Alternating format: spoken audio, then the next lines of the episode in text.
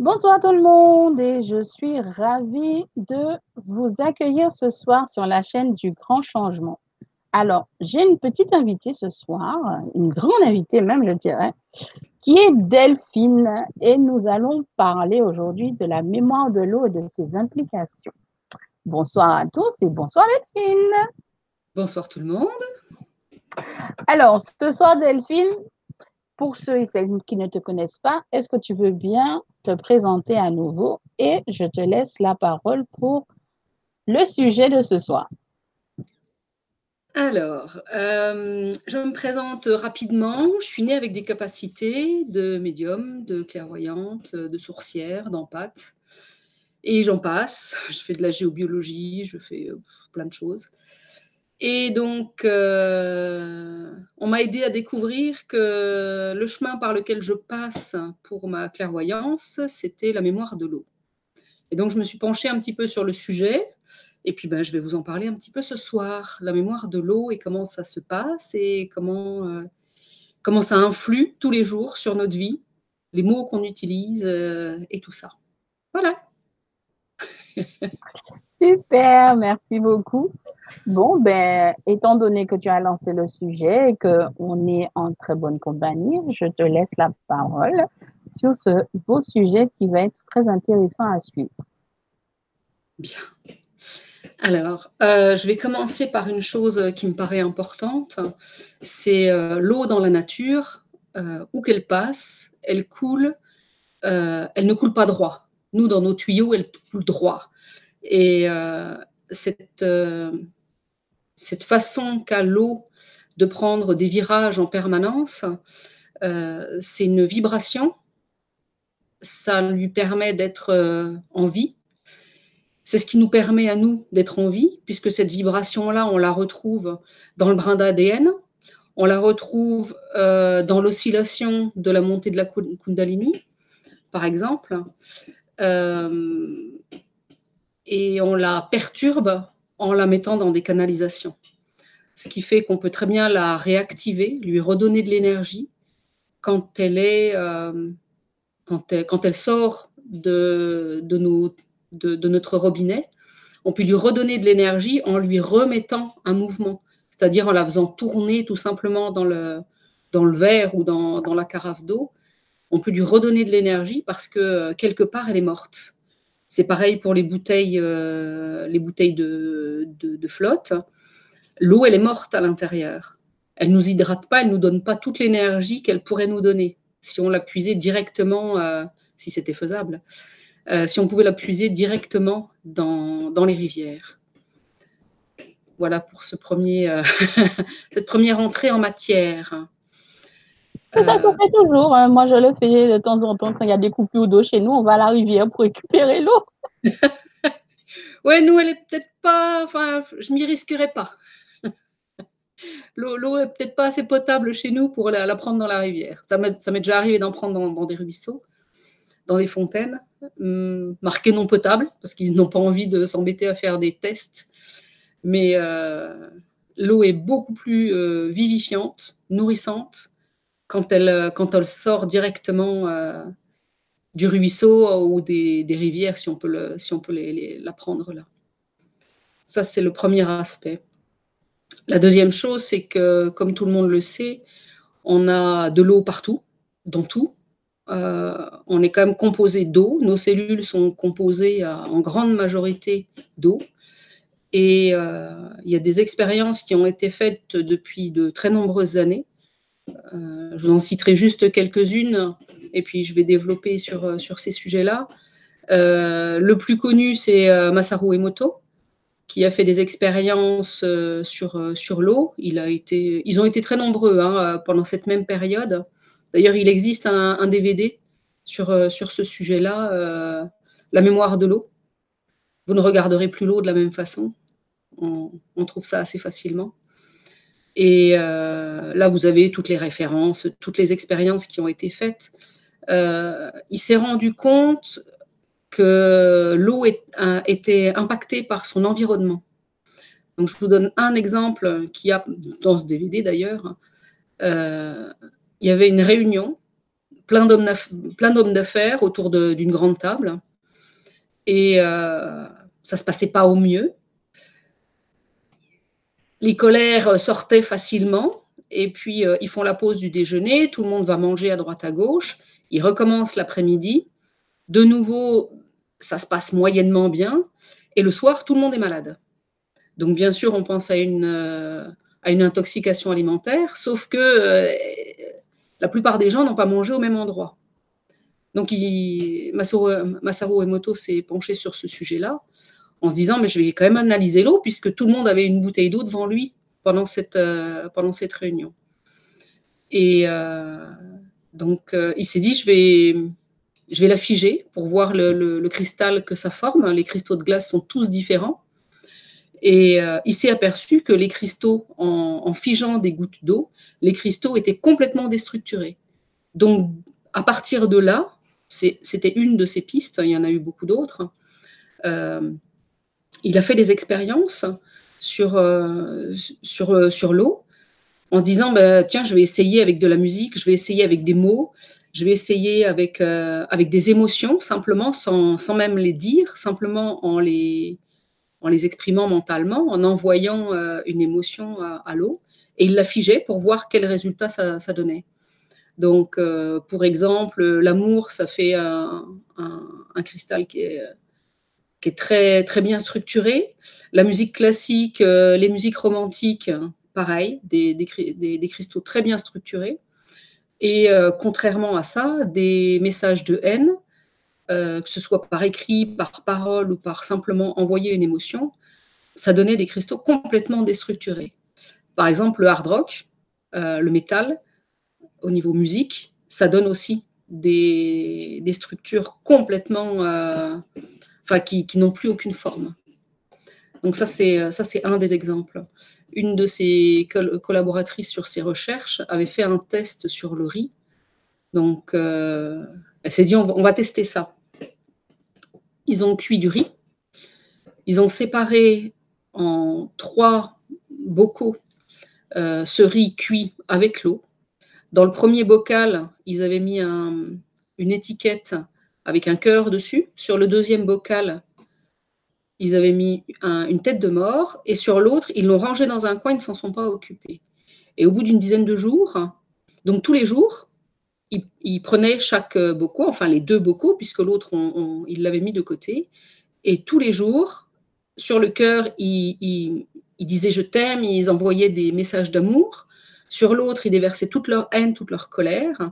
Et au bout de à la fin de l'expérience, euh, le bocal où il y avait le cœur dessus, euh, il y avait une, euh, une fermentation qui s'était installée, qui sentait bon. Et sur celui où il y avait la tête de mort, et mon chat qui essaye de rentrer par la fenêtre, celui sur où il y avait la tête de mort, le riz était complètement moisi. Et donc, ils sont penchés sur le, bocal où, qu'on avait complètement abandonné, délaissé. Là, l'eau s'était évaporée et le, riz était sec, immangeable. Donc, dans ces trois expériences-là, on peut voir que, étant donné qu'on fait partie, euh, qu'on, fait partie de, de, tout ça avec toutes ces cellules d'eau, imaginez juste l'impact des mots que vous utilisez envers vous-même, envers euh, vos enfants, vos collègues, euh, l'État, peu importe sur quoi vous râlez, l'impact que ça provoque au niveau des cellules d'eau, du corps des personnes. Je vous donne un exemple là-dessus. J'ai eu un aquarium pendant 15 ans. Et puis, euh, j'ai divorcé, je me suis remariée.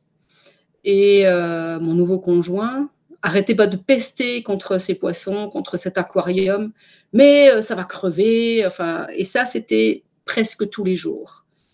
Au bout de dix jours, la moitié de mes poissons étaient morts. Au bout de trois semaines, ils étaient tous morts. Il m'a dit, mais non, c'est pas moi. J'ai dit, c'est toi. Donc, quand on a la sensibilité que j'ai par rapport aux émotions, euh, quand j'entends euh, quelqu'un pester sur un enfant ou lui dire des horreurs, je vous jure que ça me fait un mal de bide, mais épouvantable. Et euh, si tout le monde avait cette sensibilité-là, en tous les cas, ceux qui l'ont, ils peuvent le sentir, que cette sensibilité particulière, quand il y a une haine, une colère, que ce soit vers quelqu'un ou envers, soi-même, ce qui est le pire, euh, ça détruit les cellules d'eau de notre corps. Donc on se fait violence en, en utilisant des, mots, des, phrases, des émotions qui, sont, qui ne sont pas dans l'amour. Et donc, euh, à l'inverse, quand on utilise des mots d'amour envers soi-même, envers les autres, ça nourrit, ça, je ne sais pas comment dire, euh, les, cellules d'eau, elles frétillent. C'est l'impression que ça me donne, en tout cas, pour moi. Et euh, donc, il y a eu plein d'expériences de fait euh, à, ce sujet-là. Euh, il y en a une, je retrouverai, je, retrouve pas le, le, gars qui a fait cette expérience-là, enfin les gens qui ont fait cette expérience-là, sur une prise de sang. Euh, le sang qui était dans l'éprouvettes, le gars en sortant, ils lui ont fait une frayeur, histoire de voir s'il euh, y avait une, corrélation entre le sang de la personne et le sang qui était en dehors du corps, on est bien d'accord, dans l'éprouvette, le sang dans l'éprouvette a eu une réaction. Il y a eu un mouvement, puisqu'ils ont analysé, c'était le but de, cette expérience-là, et il y a eu un mouvement dans l'éprouvette, ce qui prouve bien que même en dehors du corps, le sang réagit, donc il est encore rattaché à nous émotionnellement. Quels sont les liens je pense que c'est encore un lien énergétique. Euh, il faudrait que je me branche pour demander combien de temps ça reste. Euh, on me dit entre 6 et 7 heures. Ce lien énergétique reste entre 6 et 7 heures entre le sang qu'on vous a prélevé et, vous. Donc, euh, moi, ça m'a toujours fait bizarre quand on me faisait une prise de sang, que je quittais le labo en me disant j'oublie un truc. Mais en fait, c'était juste ça. C'était un bout de moi que je laissais sur place. Donc euh, ça, c'est une des expériences. Euh, pour revenir aussi sur euh, le truc de l'abandon, le riz qui est abandonné et qui se détériore, il y a eu des expériences faites, je ne sais plus dans quel pays de, l'Est, j'ai noté ça quelque part, dans les années 1940, dans ces eaux-là, c'était René Spitz. Un, une expérience faite dans un orphelinat et, euh, et ils ont fait une étude euh, entre des enfants qui étaient seuls dans un, orphelinat où il y avait euh, une, infirmière, pour 7 à 10 enfants et des enfants qui étaient nés en prison avec leur mère. Les enfants se développaient beaucoup plus facilement malgré les conditions carcérales plutôt que dans l'orphelinat parce que ben, les, infirmières, le personnel soignant n'avait pas le temps de s'occuper des enfants et faisait le strict minimum, c'est-à-dire les, les, les langer, euh, leur donner à manger, et ça s'arrêtait là. Et la plupart des enfants, il y avait plus de 60% des enfants qui, à 3 ans, ne savaient toujours pas parler, et la plupart marchaient difficilement. Donc, euh, on, est bien sur l'impact de, la communication et de l'information qu'on peut donner. Il y, a, aussi bien d'autres aspects, hein, des aspects psychologiques forcément, hein. mais euh, il y a ce lien-là aussi de, de, cet impact-là sur euh, le fait d'ignorer quelqu'un. C'est une forme de violence qui est euh, extrêmement violente. Enfin, il me semble. Voilà ce que je peux vous dire hein, sur. Euh... Hein, de toute façon, quand on regarde bien, quand les enfants sont grandissent dans une orphelinat ou ailleurs, euh, c'est vraiment au, au, minimum, vraiment minimum, et, et souvent c'est pas c'est pas évident, surtout quand les enfants ne trouvent pas de famille d'accueil, etc., ou bien sont ballottés de famille d'accueil en famille d'accueil. Émotionnellement, ça joue énormément, ça c'est clair. Ah bah c'est évident, c'est évident. J'ai une amie qui est famille d'accueil. Quand je vois euh, comment elle, quel type d'enfant elle reçoit et euh, comment c'est extrêmement long et difficile pour elle de remettre un climat de confiance, d'amour, de sécurité à ces enfants-là, c'est chapeau. Vraiment. C'est sûr, c'est sûr. Mais en tout cas, pour ceux et celles qui, que ça intéresse, en tout cas, il faut savoir que le docteur et c'est Emoto Masuo, voilà. C'est ça. Pas que j'écorche son et tout.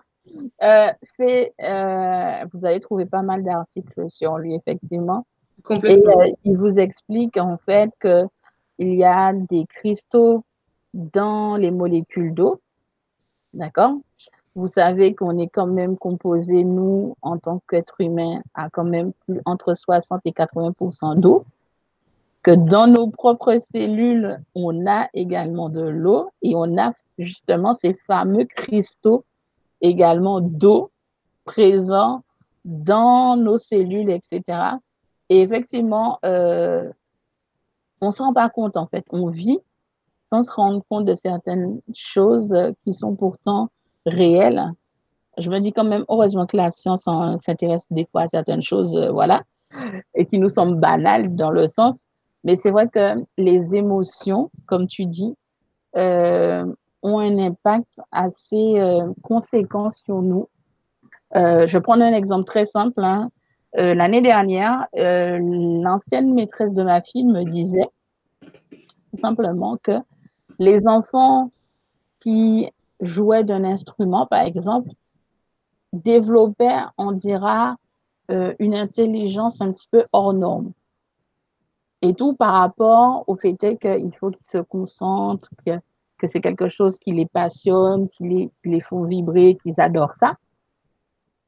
Instinctivement, ils ont, euh, on va dire, dans leur gène, ils ont ça et tout. Et ça m'a rappelé en fait euh, une artiste qui est très très connue dans le monde, qui a eu une fille.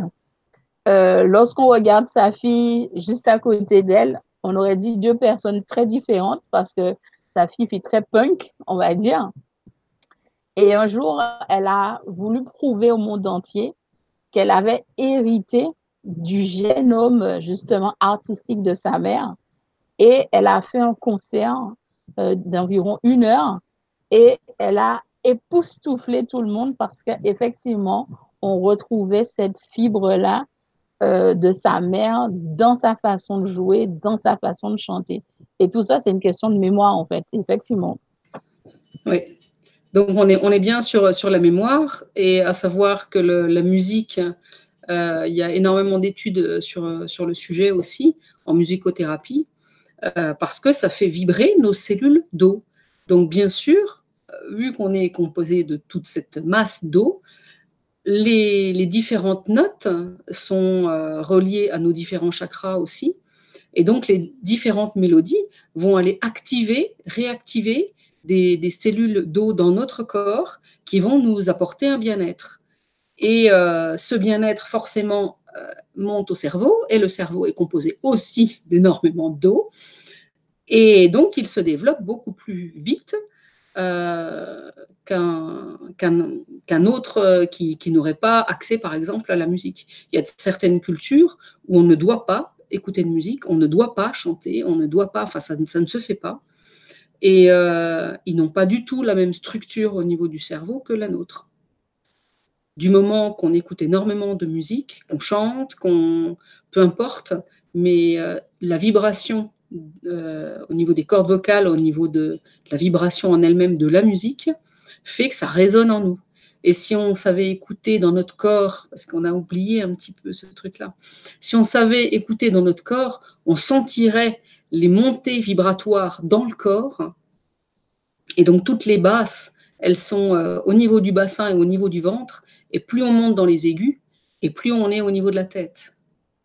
Donc, euh, quand on sait écouter la, musique de cette façon-là, en écoutant son corps, le corps se met en vibration avec le, morceau qui est joué. Je te rejoins parfaitement là-dessus parce que c'est ce que j'apprends à mon petit groupe.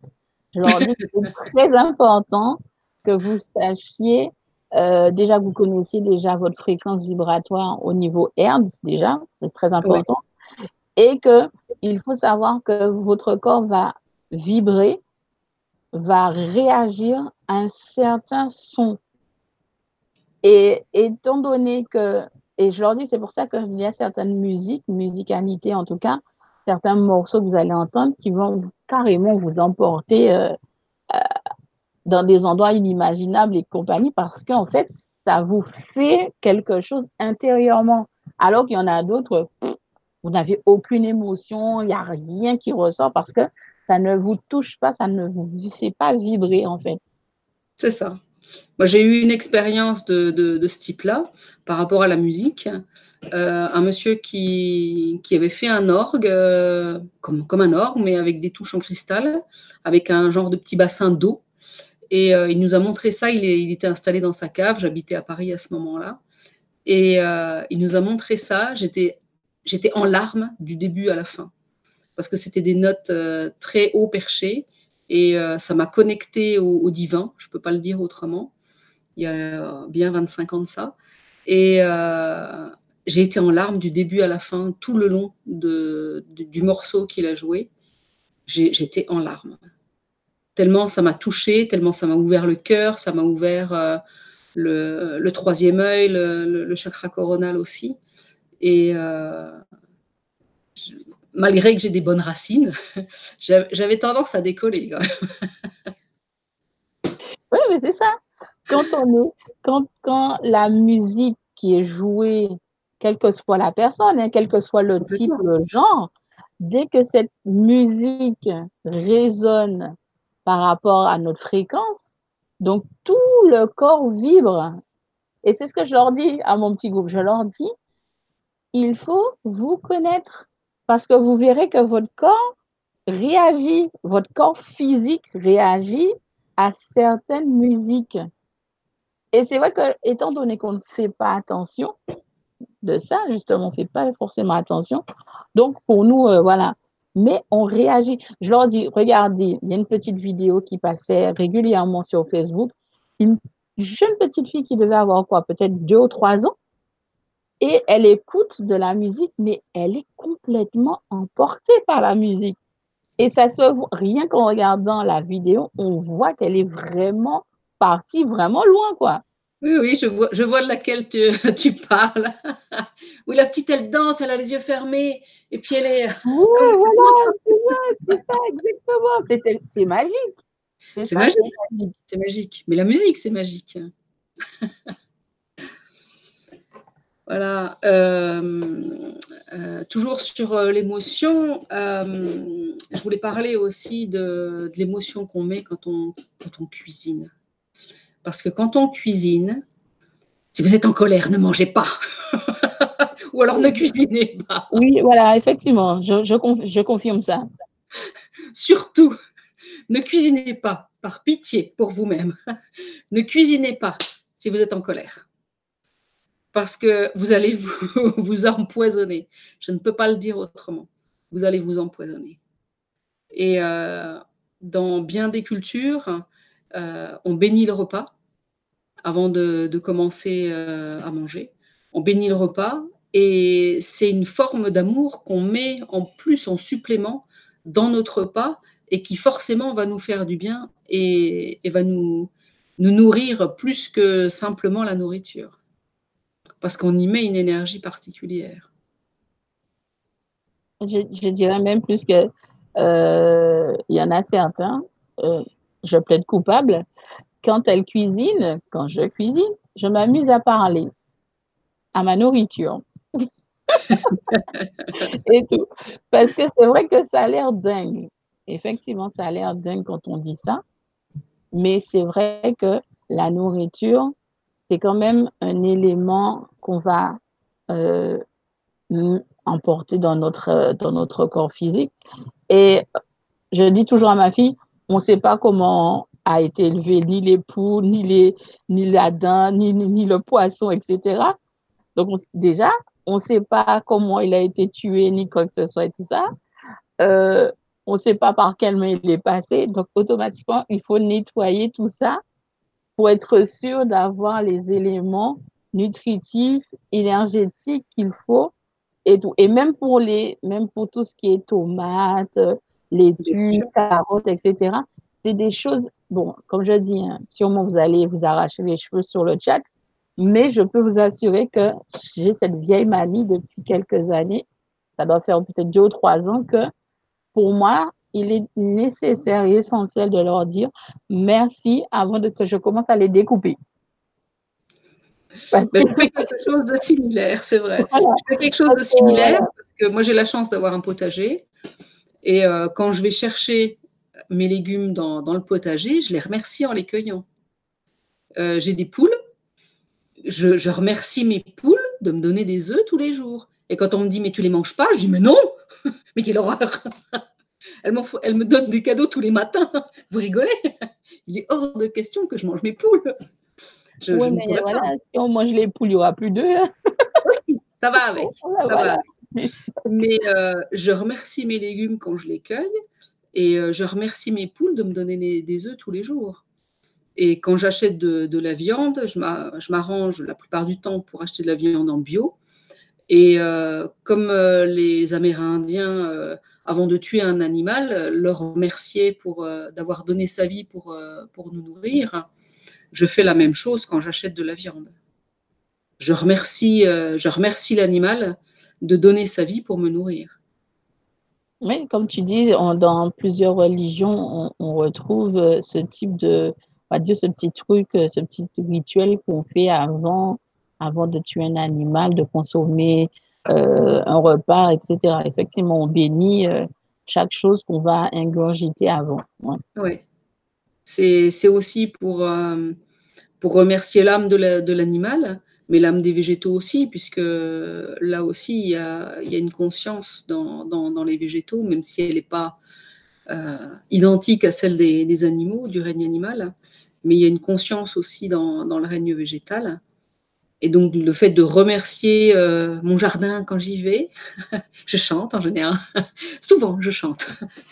Très souvent, je chante. Et euh, je sens que la nourriture que, que j'ingère est beaucoup plus saine pour moi que quand je vais manger chez les uns et les autres. Donc, euh, quand je suis invitée et que je sais que c'est des gens qui ne sont pas euh, particulièrement dans l'amour à ce moment-là ou, ou qui étaient sur des colères, bah, discrètement, je pose mes mains de chaque côté de l'assiette, comme si de rien n'était, et je balance de l'énergie dans mon assiette, histoire de, de manger sereinement. Tu me rassures parce que je pensais que j'étais la seule cinglée à faire des trucs comme non, ça. Pas du tout. ah bah, je, je, suis sûrement plus cinglée que la plupart des gens. Ça, il n'y a pas de souci.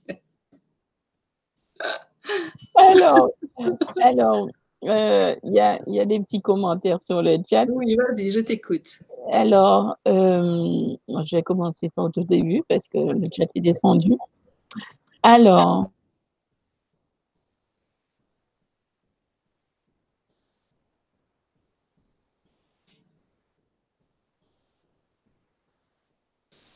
Je t'ai perdu, Clumis.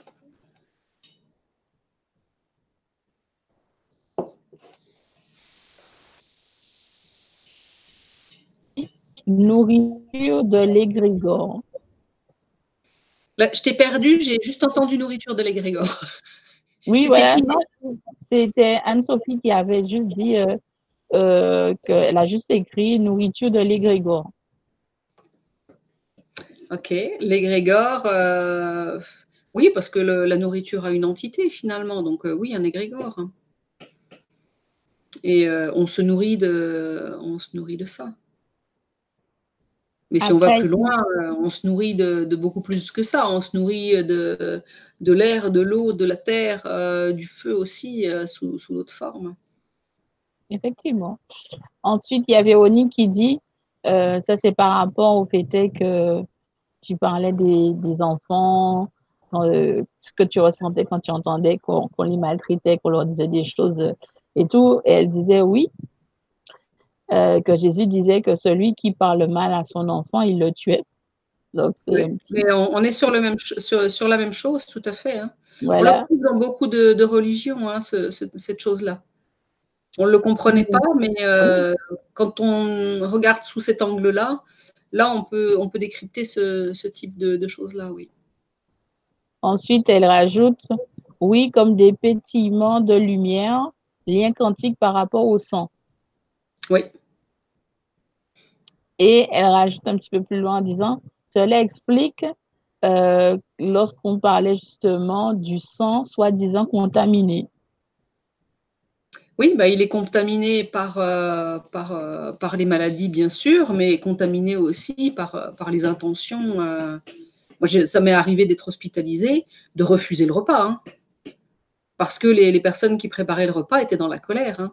J'ai dit, je préfère jeûner, hein. il est hors de question que j'ingurgite ça. Hein. Et euh, le sang, heureusement, on n'a jamais euh, mis dedans. je crois que je refuserais. Laissez-moi du temps, mon, corps va, bosser tout seul, ça va aller. J'en veux pas, merci. Euh, ensuite, elle rajoute un petit peu plus loin, le sang comporte une part de notre âme, notre conscience. Alors oui, on perd une partie de notre énergie vitale. Ah bon, en plus, dernièrement, on en parlait toutes les deux, en plus, c'est exactement ça. Oui, oui, c'est ça. C'est exactement ça. J'y viendrai après euh, sur ce sujet euh, un petit peu euh, épineux pour certains. Ensuite, il y a aussi Rita qui nous fait un petit coucou. Yazid qui dit C'est pour cela que je ne fais pas de don de mon sang, car il va être transfusé à un malade.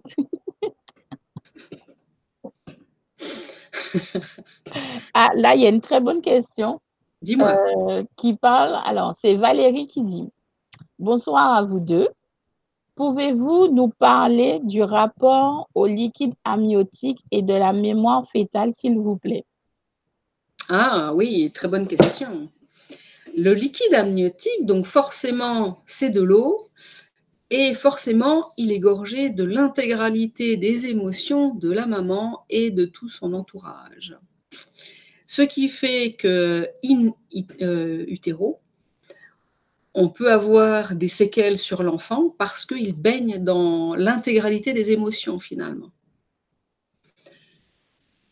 Donc euh, on parle de choc émotionnel in utero, mais on est vraiment là-dessus la maman qui euh, a par exemple un accident ou euh, a une perte euh, dans, sa famille d'un proche, peu importe, il y a un impact sur l'enfant.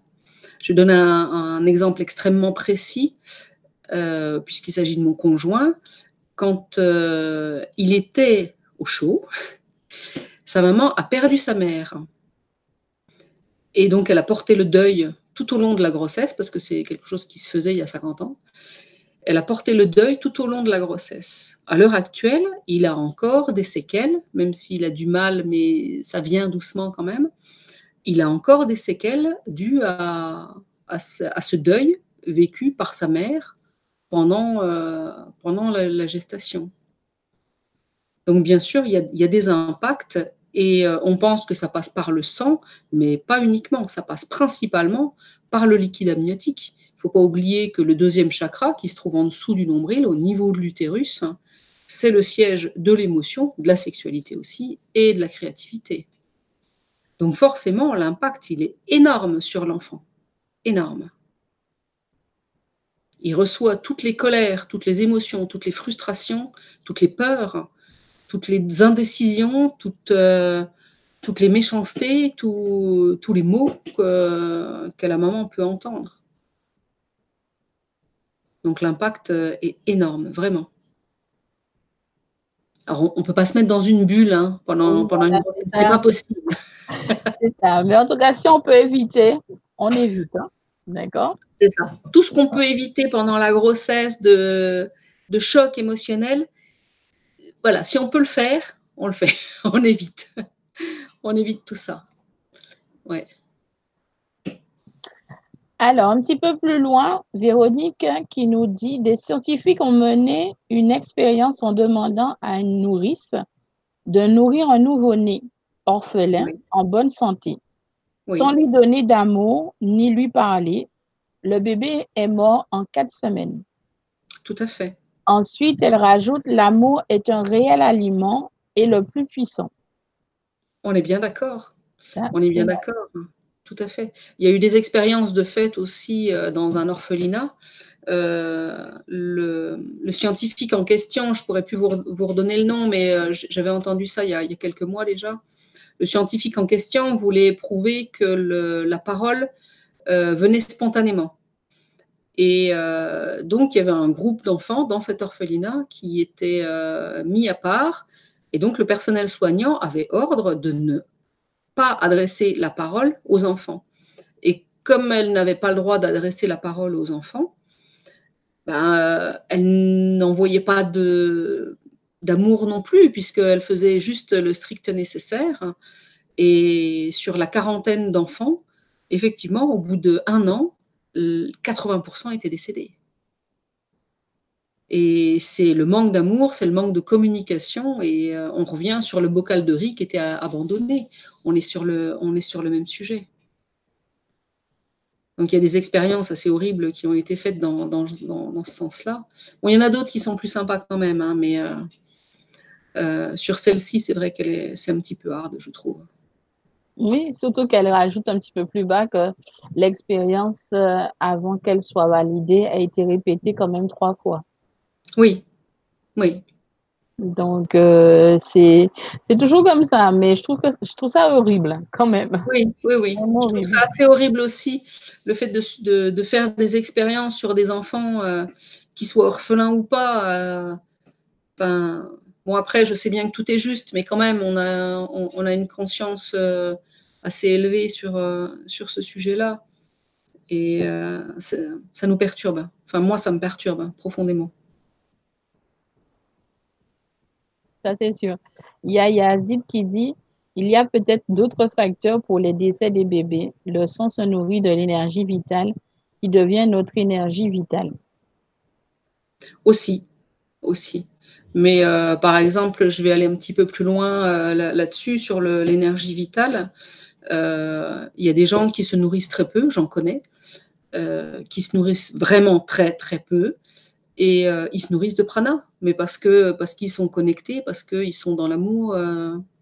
Alors ils ont une, forme de, enfin en tous les cas, une personne que je connais, elle a une forme de frustration parce que elle aimerait prendre plaisir à manger et au moment où elle où elle s'apprête à manger, son corps lui dit non. Et malgré tout, elle n'a pas faim. Elle aurait envie de manger, ce qui n'est pas pareil. Mais elle se nourrit autrement de l'amour universel, de l'énergie universelle, donc du prana. C'est une autre forme euh, de nourriture.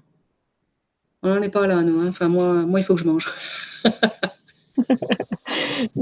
moi, moi, quand je, quand je, souvent, je me posais la question, qu'est-ce que c'est réellement euh, se nourrir que du prana?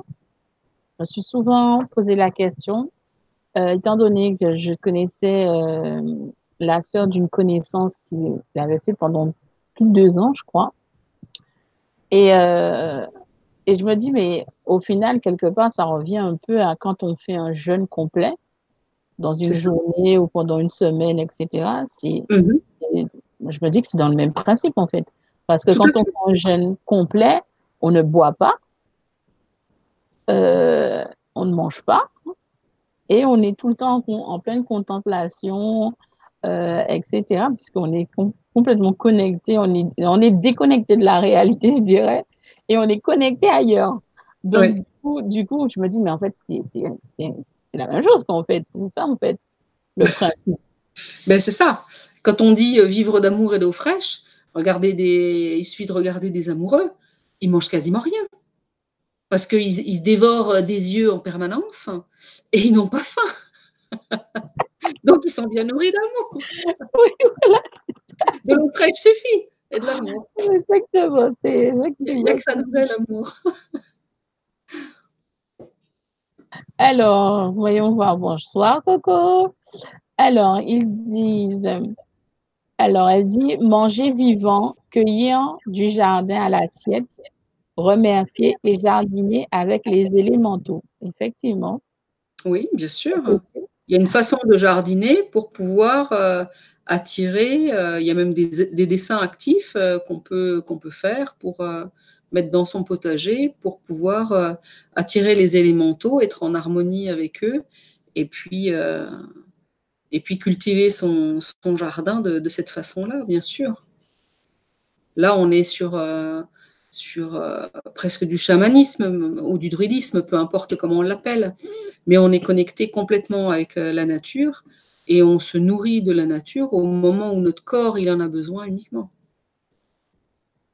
Et euh, le fait d'être en accord, en harmonie avec la nature, on se nourrit beaucoup plus profondément et beaucoup plus puissamment qu'en se remplissant de n'importe quelle euh, nourriture euh, cuisinée n'importe où. Et on ne parlera pas des, des fast-foods et autres. Parce que alors là, le niveau nourriture, énergétique, euh, à mon avis, il est proche du zéro quand même. Hein. C'est clair. Bien que je ne vais pas cracher quand même, euh, il y a des fast-foods chez nous. Oui. Euh, très particuliers, vraiment particuliers, dans le sens où les propriétaires sont généralement des véganes. Ils en ont ouvert dernièrement un autre là. Oui. Et là, ils servent que des plats de poisson. Oui. Essentiellement poisson, tout ce qui est poisson, avocat, quinoa, en tout cas, voilà, et tout. Et euh, c'est vrai que quand on va dans ce tout dernier restaurant qu'ils ont ouvert et tout, ça fait vraiment fast-food, parce que c'est vraiment ça, et tout, on n'a plus envie de partir. oui, mais on, est bien d'accord là-dessus. Euh, par exemple, euh, certains magasins, je peux acheter des légumes, des fruits et des légumes. C'est rare que j'achète des fruits puisque j'ai assez d'arbres fruitiers dans, mon, verger, mais les, les, légumes, quand j'en ai pas dans, dans, mon potager, euh, les endives par exemple, je suis désolée, mais euh, je ne cultive pas d'endives. mais bon, voilà, ce, genre de choses, des champignons et autres, il y a certains magasins, je peux en acheter, et d'autres, je ne peux pas. Ça ne tient pas au fait de, de, de qui les, les, les, approvisionne. Ça tient au fait de la mentalité des gens qui travaillent et qui mettent en rayon. Et il y a certains magasins bio dans lesquels je, je peux aller me chercher euh, à manger, et d'autres, je tourne et je ressors avec rien. Parce que pour moi, c'est impossible d'acheter dans ce magasin, même si c'est du bio, parce que leur mentalité ne correspond pas à ma vibration. Donc je ne peux pas acheter de, nourriture à cet endroit-là. Et on est bien sur euh, l'énergie qu'ils mettent eux dans toutes les molécules d'eau de toute la nourriture qu'il y a sur place et que bah, je ne peux pas acheter parce que, parce que l'émotion n'est pas, pas la bonne. Ouais, ben, en fait, ça me fait penser à moi parce que ma mère ne veut pas aller faire les courses avec moi bien souvent, surtout quand elle sait que c'est ma période où je vais acheter certains fruits et légumes qu'on n'a pas à la maison, justement, parce que mm. nous, on a un jardin, on a pratiquement tout ce qu'il faut.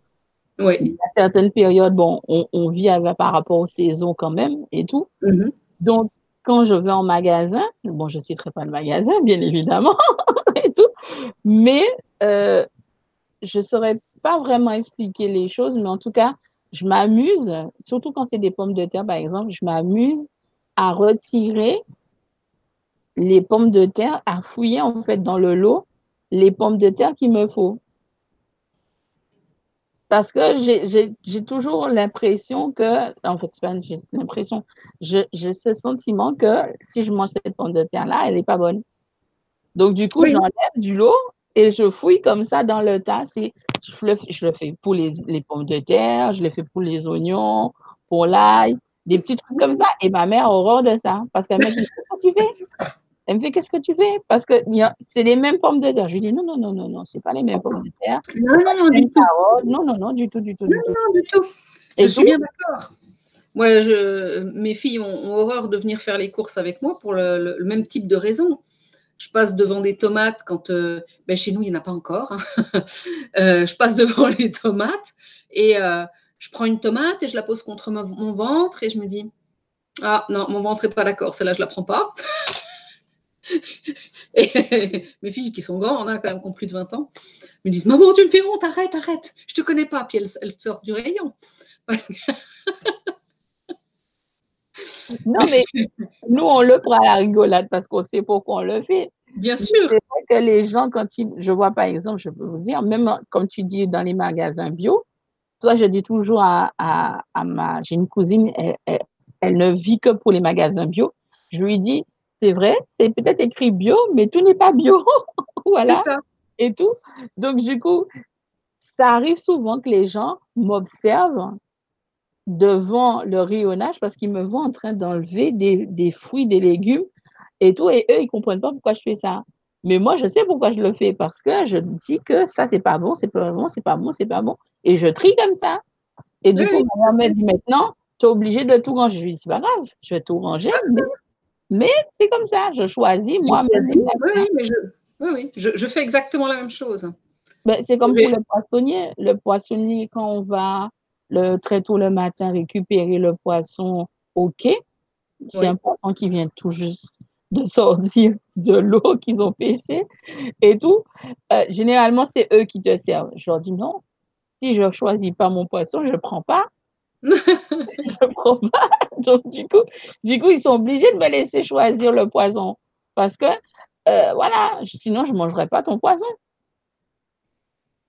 Et bien souvent, j'ai bien raison, parce que quand, quand je, je, vois ma mère ou bien mon oncle retourner avec euh, du poisson à la maison et que le mettre à cuire, euh, je ne sais pas comment vous appelez ça chez nous, mais nous, on, a, on, on dit que quand le poisson se tourne, en fait, au lieu de rester plat, et tout, Mhm. à la cuisson, on dit que il, il, a, il, il s'est tordu Oui, et tout. Ça veut dire qu'il n'est pas bon, le poisson. d'accord. Donc, du coup, je dis, à mes- je dis à ma mère, tu vois, si tu m'avais laissé y aller, tous nos poissons étaient bons. Tu as dépensé 20 euros pour rien. voilà, et tout. Oui, oui. Et voilà. C'est une question, c'est au niveau des énergies. Tout est une question d'énergie, de vibration, et on ne s'en rend pas compte. Et Non. alors c'est important. Complètement. Quand on respecte sa propre vibration et qu'on achète des aliments ou qu'on consomme des aliments qui ont le même type de vib- vibration que la nôtre ou qui sont en harmonie avec notre vibration, forcément, notre santé euh, s'en ressent. C'est une évidence. On est bien sur une vibration et sur la mémoire de l'eau. En plus, il y a, y, a, y a Coco qui nous dit Vous n'êtes pas les seuls. Donc, ça rassure. On est déjà trois. On est déjà trois. Donc, c'est déjà pas mal. c'est déjà pas mal. Alors, il y a, il y a Yazid qui dit On m'a déjà parlé de placenta noir. Pourquoi? Ah, le placenta qui noircit. Euh, il faut que je demande ça.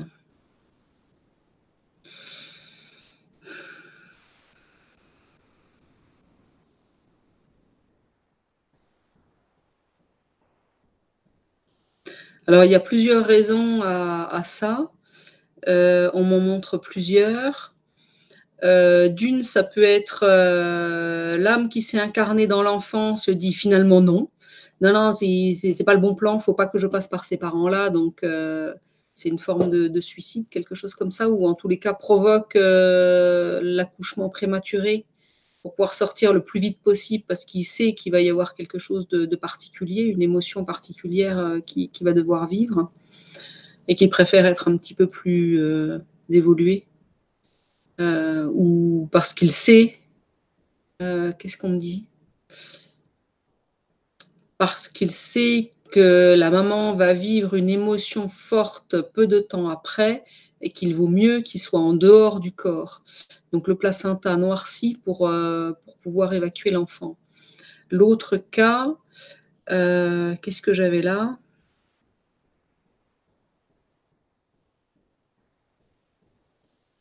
Ah, il y a aussi dans, dans le cas où la, la, mère fume, où le placenta peut noircir. Il y a aussi quand euh, la mère est dans le refus d'enfanter. voilà, c'est les, les, les, trois cas qu'on me, qu'on me montre là tout de suite, euh, où le placenta devient, devient noir. Donc on est bien sûr de l'émotion aussi. Oui. encore, encore et toujours, ça revient toujours. Hein. Ça revient toujours. Et tout, ça c'est sûr. Il y a quelqu'un qui dit que, au niveau du chat, euh, oui. il y a Simon qui dit J'ai des prises de sang obligatoires concernant le traitement que j'accueille. Mm -hmm. Vouloir arrêter en douceur, sans choc. Oui. Et parle de trauma du passé. Oui, alors, euh, forcément, les traumatismes du passé on, les, on les garde dans le sang par rapport euh, par rapport au traumatisme qu'on a vécu dans notre enfance, dans notre vie de tous les jours. Mais je vais aller plus loin parce que euh, les traumas, on les, on les a émotionnellement dans nos gènes, hein, dans, dans nos brins d'ADN.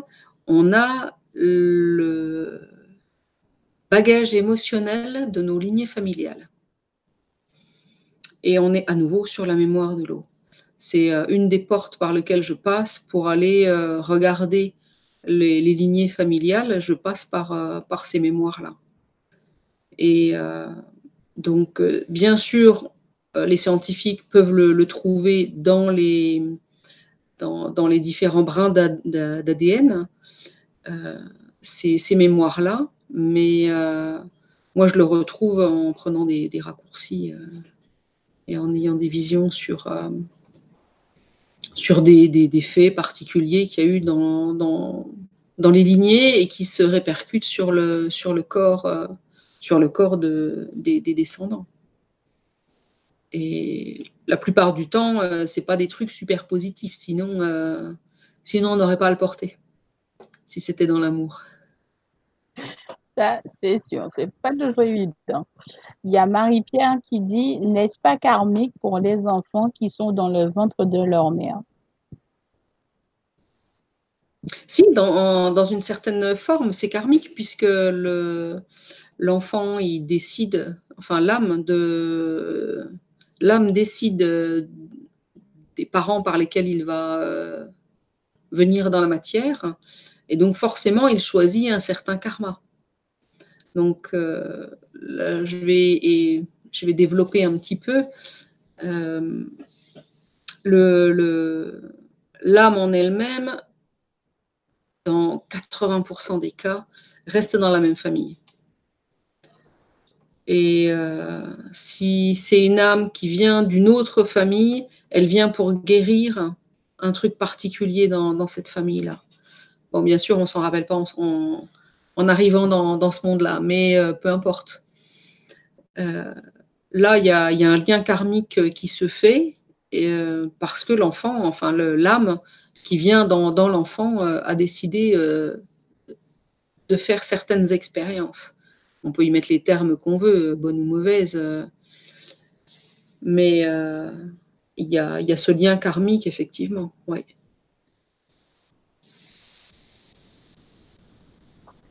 Alors, il y a Eugénie qui dit, en fait, que elle, dit que ça veut dire avec la parole, notre bouche, on peut soigner.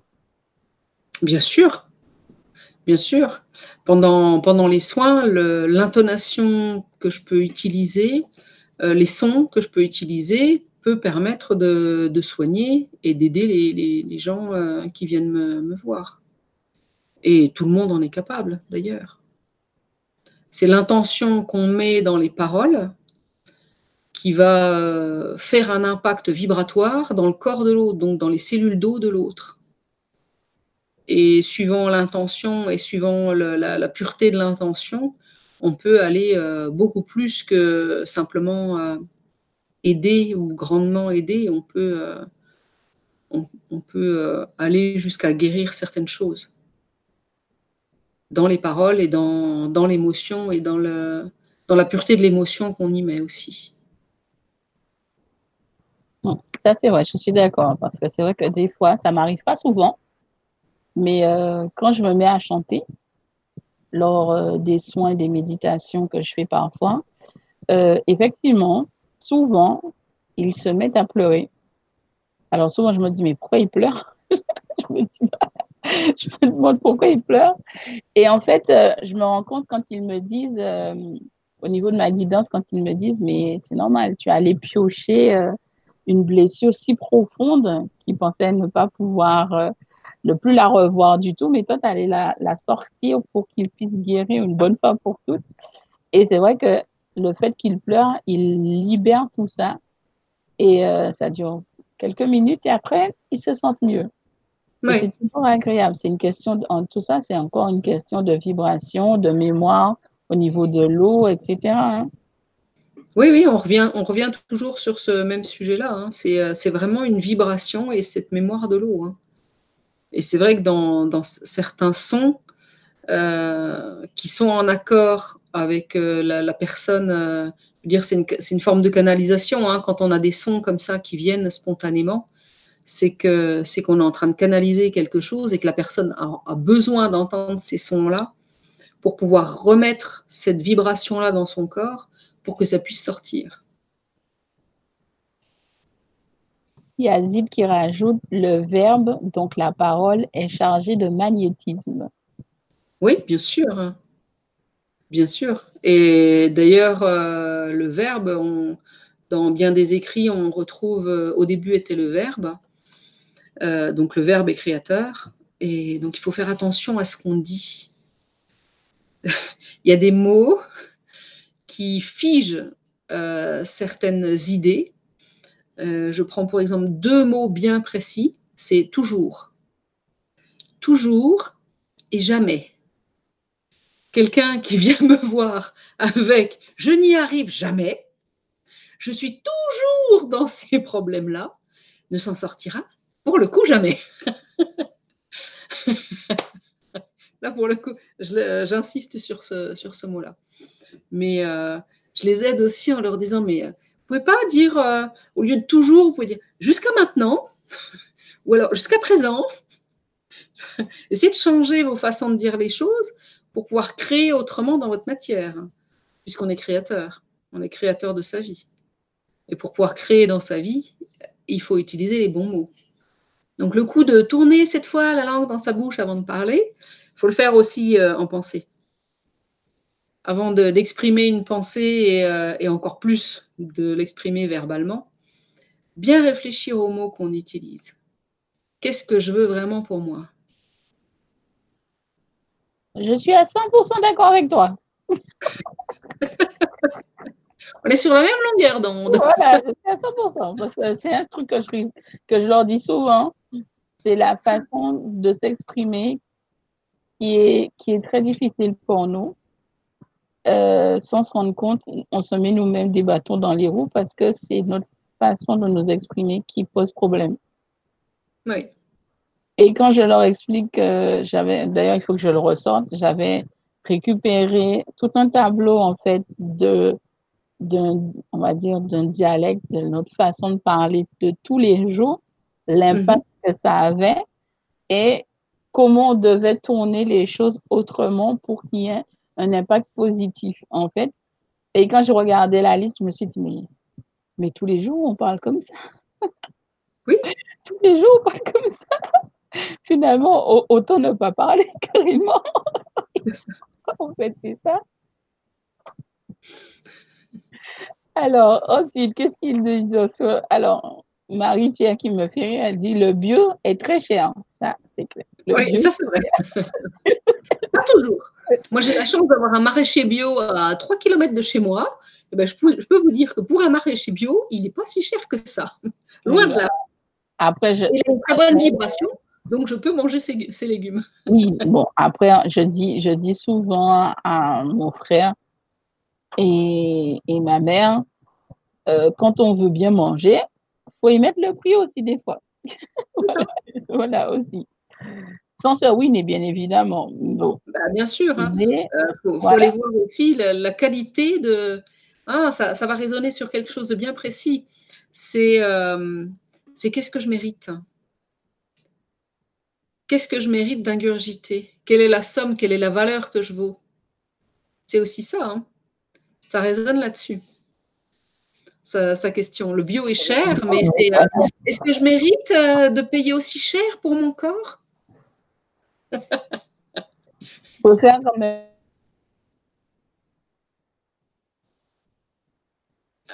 Je t'ai perdu à nouveau, je ne t'entends plus.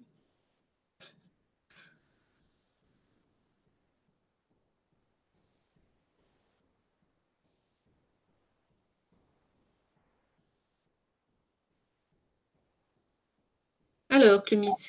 Oui. Ah, mais voilà, ça y est, c'est. J'avais perdu.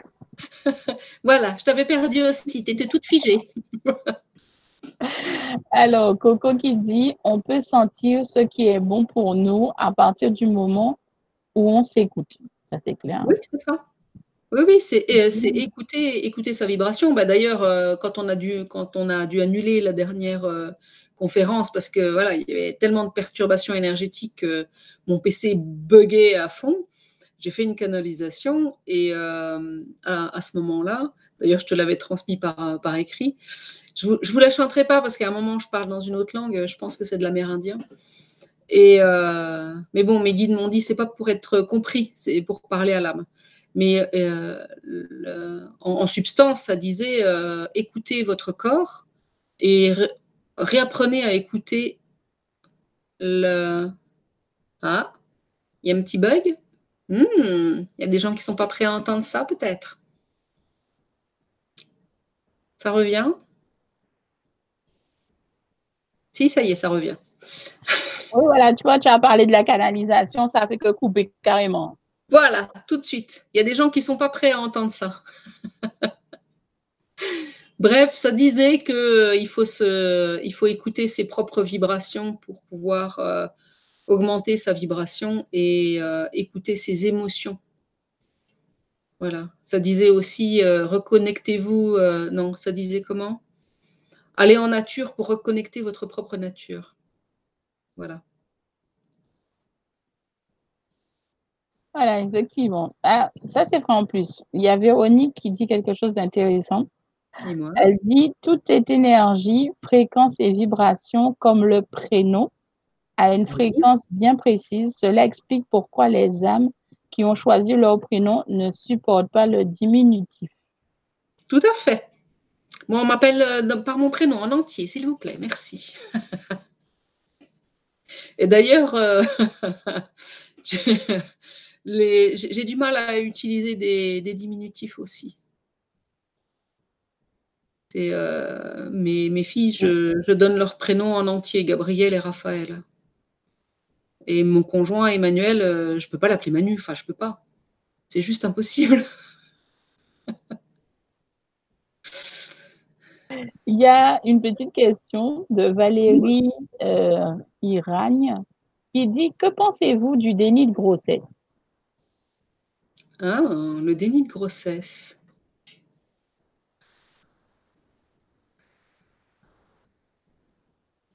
Expérience vécue Non un proche, euh, une proche qui l'a vécu. Oui. Euh, déni de grossesse. De quoi ça nous parle dans son cas?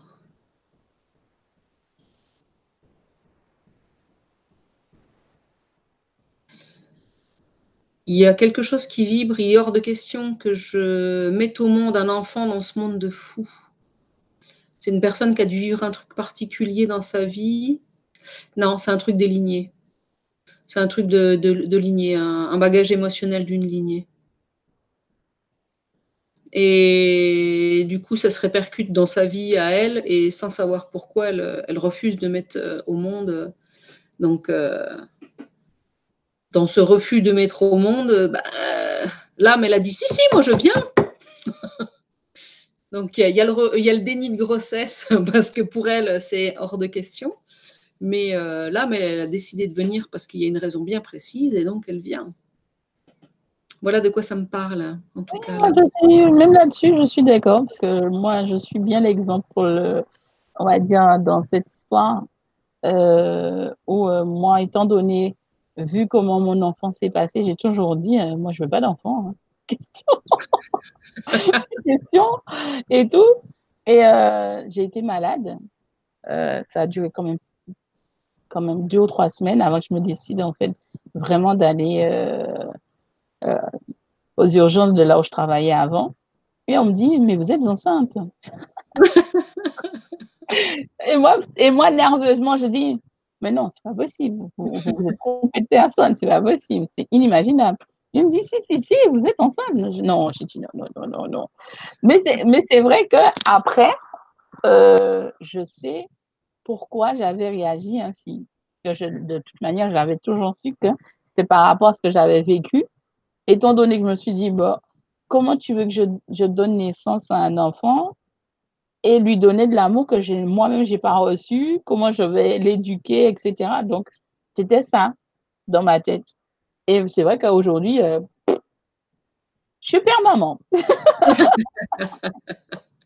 Il n'y a pas de souci. Donc, ça a été réglé. Voilà.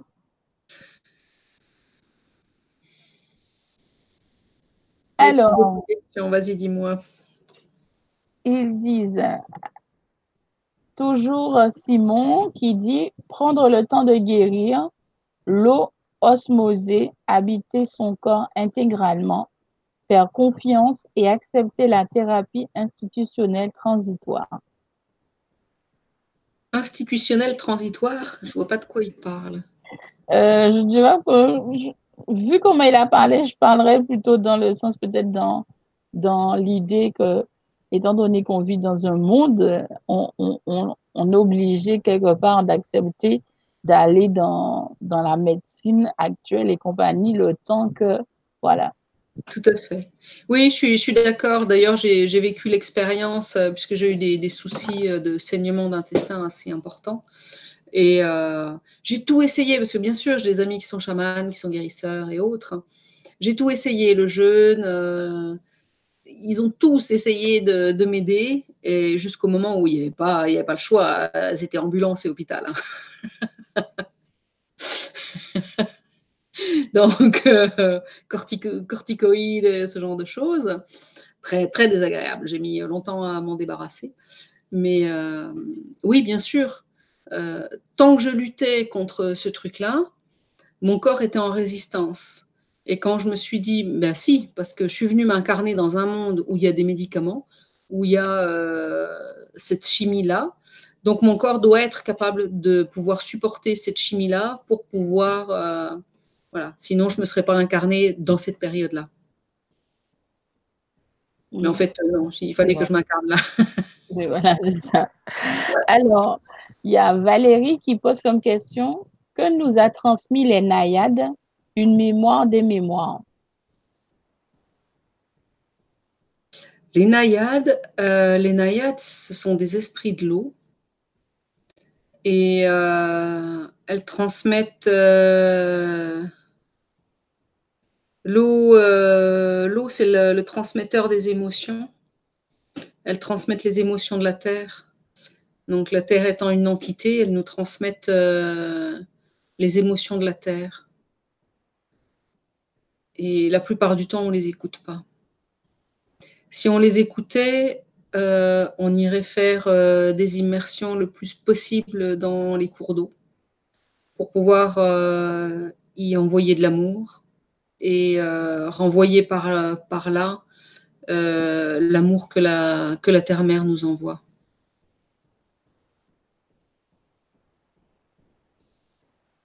C'est. Euh, oui, pour moi, c'est ça. Oui, c'est ça. Les esprits de l'eau.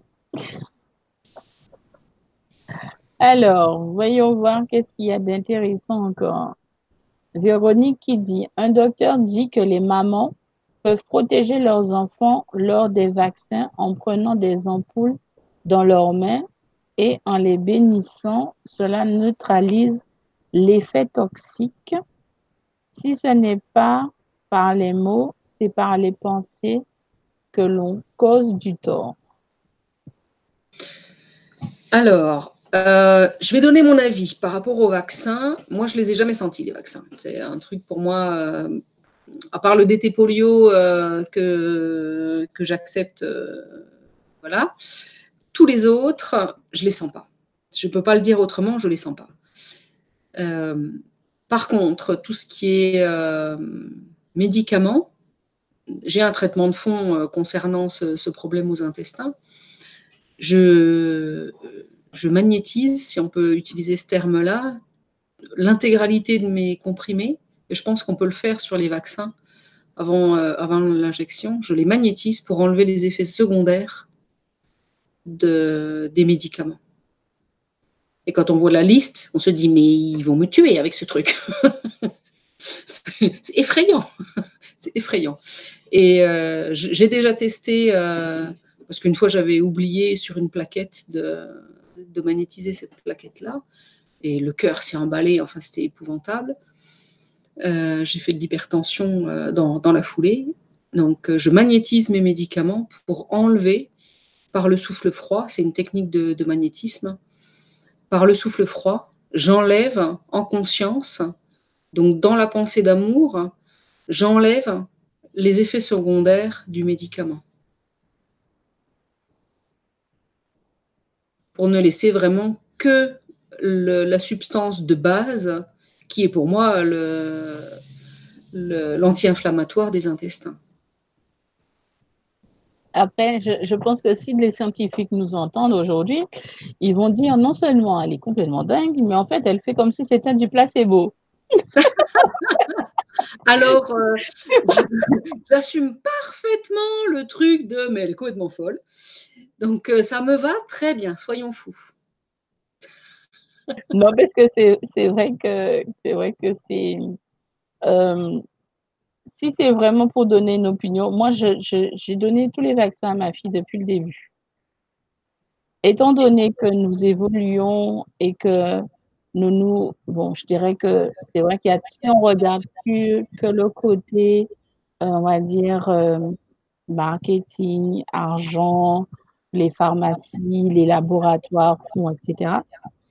Il faut comprendre quand même qu'il faut vacciner vos enfants, vous vacciner, dans le sens que de nouvelles maladies qui sont normalement traitées mutent. Il y a qu'à voir, il y a quelques temps de cela, il y avait une épidémie de varicelle complètement euh, méconnue parce que le, le virus en lui-même a muté. Nous évoluons et vous verrez qu'au fur et à mesure, de nouvelles espèces vont prendre le pas. Euh, vous allez découvrir de nouveaux. En tout cas, il y a énormément de choses qui sont en train de se passer et c'est pour ça que euh, au-delà de toute cette propagande autour des vaccins, moi, en tant que parent, je laisse, je, je fais ma fille prendre ses vaccins. Parce que j'estime que, étant donné qu'il euh, y a des endroits où ça n'existe pas, on va dire les vaccins, donc il y a des maladies qui ne, ne courent plus nos rues, entre guillemets, puisque nous sommes soi-disant une société moderne, il ne devrait pas justement avoir ce problème de varicelle, etc., qui court et qui engendre autant de décès. Donc, même si vous voyez le côté justement euh, ceci, faites comme, euh, je dirais, faites un peu comme Delphine. Avant les injections, euh, mettez-les, imposez justement cette, cette intention ce magnétisme autour de vous et de vos enfants pour qu'il n'y ait qu'un impact positif, justement, qu'il n'y ait pas de, d'effets secondaires néfastes et compagnie. Parce que, effectivement, je peux comprendre votre crainte vis-à-vis de ça. Mais je me dis, regardez, je vais avoir 34 ans, je suis toujours vivante. Ma fille a eu 10 ans il y a quelques semaines, elle est toujours vivante. et tout. Donc, c'est vraiment une question d'intention. Si vous-même, parents, vous avez peur, instinctivement, justement, vos vibrations vont créer quelque chose de néfaste. Ne soyez pas dans la crainte, justement. Au contraire, soyez dans une énergie positive d'amour pour protéger, vous protéger et protéger vos enfants. C'est très important. Moi, je suis contre les vaccins pour les nourrissons parce que le système immunitaire n'est pas terminé. Et donc, ça perturbe. Donc, euh, sur cette partie-là, oui, euh, j'ai euh, un gros problème. Mais bon, mes filles, non, je ne suis plus concernée par, par ce sujet-là, vu l'âge de, mes enfants. Mais il est vrai que la, quasi-totalité des, autres vaccins que le, médecin a proposés plus tard, je les ai refusés. Et mes filles, euh, il leur a demandé euh, leur avis concernant par exemple le papillomavirus. Et euh, elles ont dit non, si maman ne le sent pas, papa ne le sent pas non plus, je ne le fais pas. Donc, après, c'était leur choix. Hein. Ça, par contre, je ne suis pas d'accord. Hein. Les histoires de les vaccins pour le papillomavirus et compagnie. Non, c'est de la merde, ça. Voilà, ça, ça, j'étais oui, Après, vous, pouvez dire que la, vaccination du type varicelle, rougeole et autres, jusqu'à preuve du contraire, ça tue pas. Donc, ma foi, moi, je les ai tous tout, eus quand j'étais gosse. moi, j'ai fait la totale, hein, je les ai toutes faites, les oreillons, rubéole, rougeole et autres. j'ai tout fait et je me porte très bien. Donc, voilà, après, c'est un débat, mais euh, on, sort du sujet. voilà, effectivement. Ça sera un autre sujet. Voilà. un autre sujet éventuellement. Alors, euh, il y a Daniel Giraud qui dit Depuis quatre ans, je fais de l'autophonie. Donc, il dit Je m'entends parler. Je ne peux plus chanter, ni faire du yoga du son, encore moins avoir de longues conversations. Que dois-je comprendre? Ah, On n'est pas sur le sujet de l'eau, mais peu importe, je vais, euh, demander ça.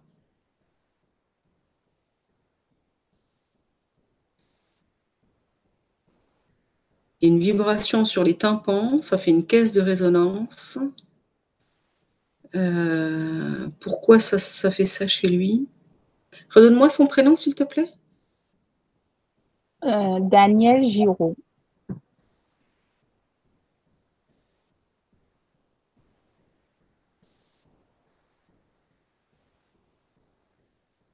De quoi ça parle, ça?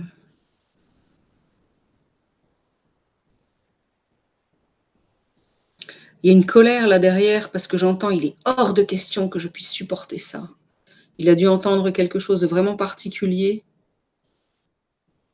pour, euh, que ses tympans se, bloquent et que du coup il ne puisse pas euh, finalement entendre correctement l'extérieur et que lui s'entende il s'entende aussi fort. Ça parle, euh, oui, ça me parle de ça. Oui, il a dû vivre un truc vraiment particulier pour que son corps réagisse avec cette violence-là. Euh, par où ça passe?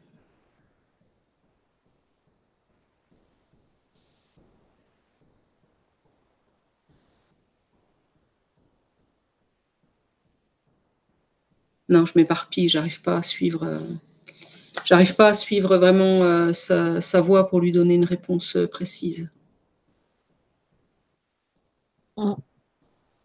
Ça me fait penser un peu au cas que, comme mon oncle là, sauf que lui, il n'entend pas sa voix, mais il entend, euh, je dirais, comme s'il était enfermé dans une boîte ou dans, un, il est dans une cave et il mm-hmm. entend la résonance. Il entend la résonance et tout. Donc, il est obligé de mettre des boules depuis quelques mois et tout parce que euh, ça fait vraiment une sorte de résonance dans sa tête et tout. Mais c'est vrai que c'est pas évident. Bon, non, c'est pas évident à vivre. J'imagine euh, assez mal euh, vivre un truc pareil, oui. Et il a déjà vu plusieurs ORL. Oui. Mais il a, vous n'avez rien. il n'y a aucun problème. Et je lui dis, et euh, je crois qu'il y a, oui, il y a deux jours de ça, je lui dis, mais tu sais, tonton, euh, c'est normal que, tu, que ça fonctionne comme ça. Il me dit, mais comment ça, Je lui ai dit, mais oui, écoute un peu la résonance que ça fait. N'écoute pas juste le bruit, parce que c'est vrai que c'est désagréable, mais écoute la résonance qu'il est en train de dire, en fait. Et en fait, dans, chez Daniel, ça doit être la même chose. Si tu t'entends parler, c'est parce que derrière, il y a un travail quelconque sur toi-même à faire. Tu as des choses à te dire à toi-même. Donc, c'est le moment pour toi de te refermer sur toi-même comme une coquille et d'écouter, simplement. Oui, très certainement. Hein. Oui, oui.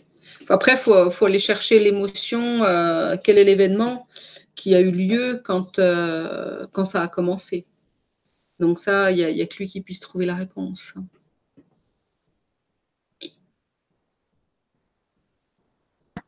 Il y a Valérie qui, qui, qui nous a parlé du déni de grossesse, qui nous dit justement, oui, c'est bien ça. Et d'ailleurs, elle a fait deux dénis de grossesse en deux ans d'intervalle.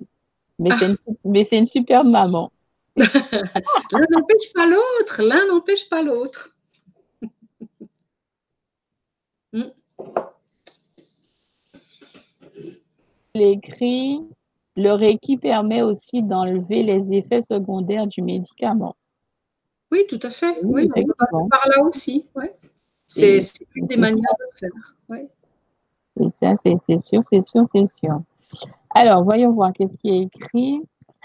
Alors, il y a Véronique Emma qui dit Durant les maladies infantiles, que bébé évacue les mémoires transgénérationnelles, par exemple, et toutes les énergies négatives vécues durant la grossesse.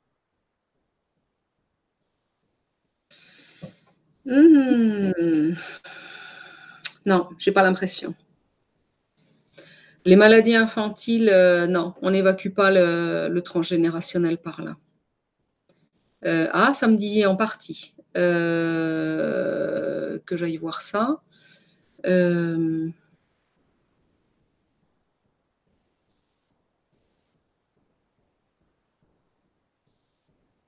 Les oreillons, ça résonne sur le transgénérationnel, sur, sur le bruit des bombes. Donc il y a une partie qui est évacuée de cette façon-là.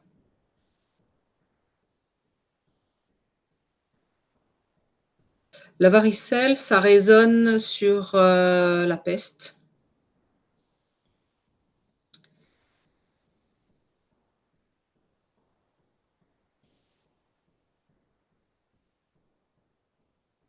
Ouais, c'est des mémoires, euh, c'est des mémoires ancestrales sur ces, sur ces événements euh, particuliers qui, sont, euh, qui sortent.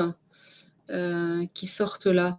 Ça, vaudrait le coup quand même d'aller fouiller un petit peu, voir si on peut nettoyer ces lignées-là en passant directement par les enfants avant que avant qu'ils soient vaccinés justement contre la rougeole et les oreillons. Mais je pense que ça résonne là-dessus, que si on laissait faire et qu'on bloquait pas les oreillons, la rougeole, la rubéole et autres, que la rubéole peut être un petit peu plus dangereuse. Mais euh, si on bloquait pas ça par, euh, par des vaccins, je pense qu'on doit pouvoir euh, libérer encore des mémoires très anciennes, notamment la peste et, et puis les, différentes guerres, donc les bombes et autres. oui, ça sort, ça sort par les enfants. C'est une, une, façon de, de libérer cette, cette mémoire-là. Et comme la peste, elle est très ancienne, je pense que la varicelle, euh, la, varicelle, elle a besoin d'être euh, sortie en grand. Euh. Mais ouais, ça vaudrait le coup d'aller en méditation, d'aller nettoyer ça, cette mémoire de, la peste.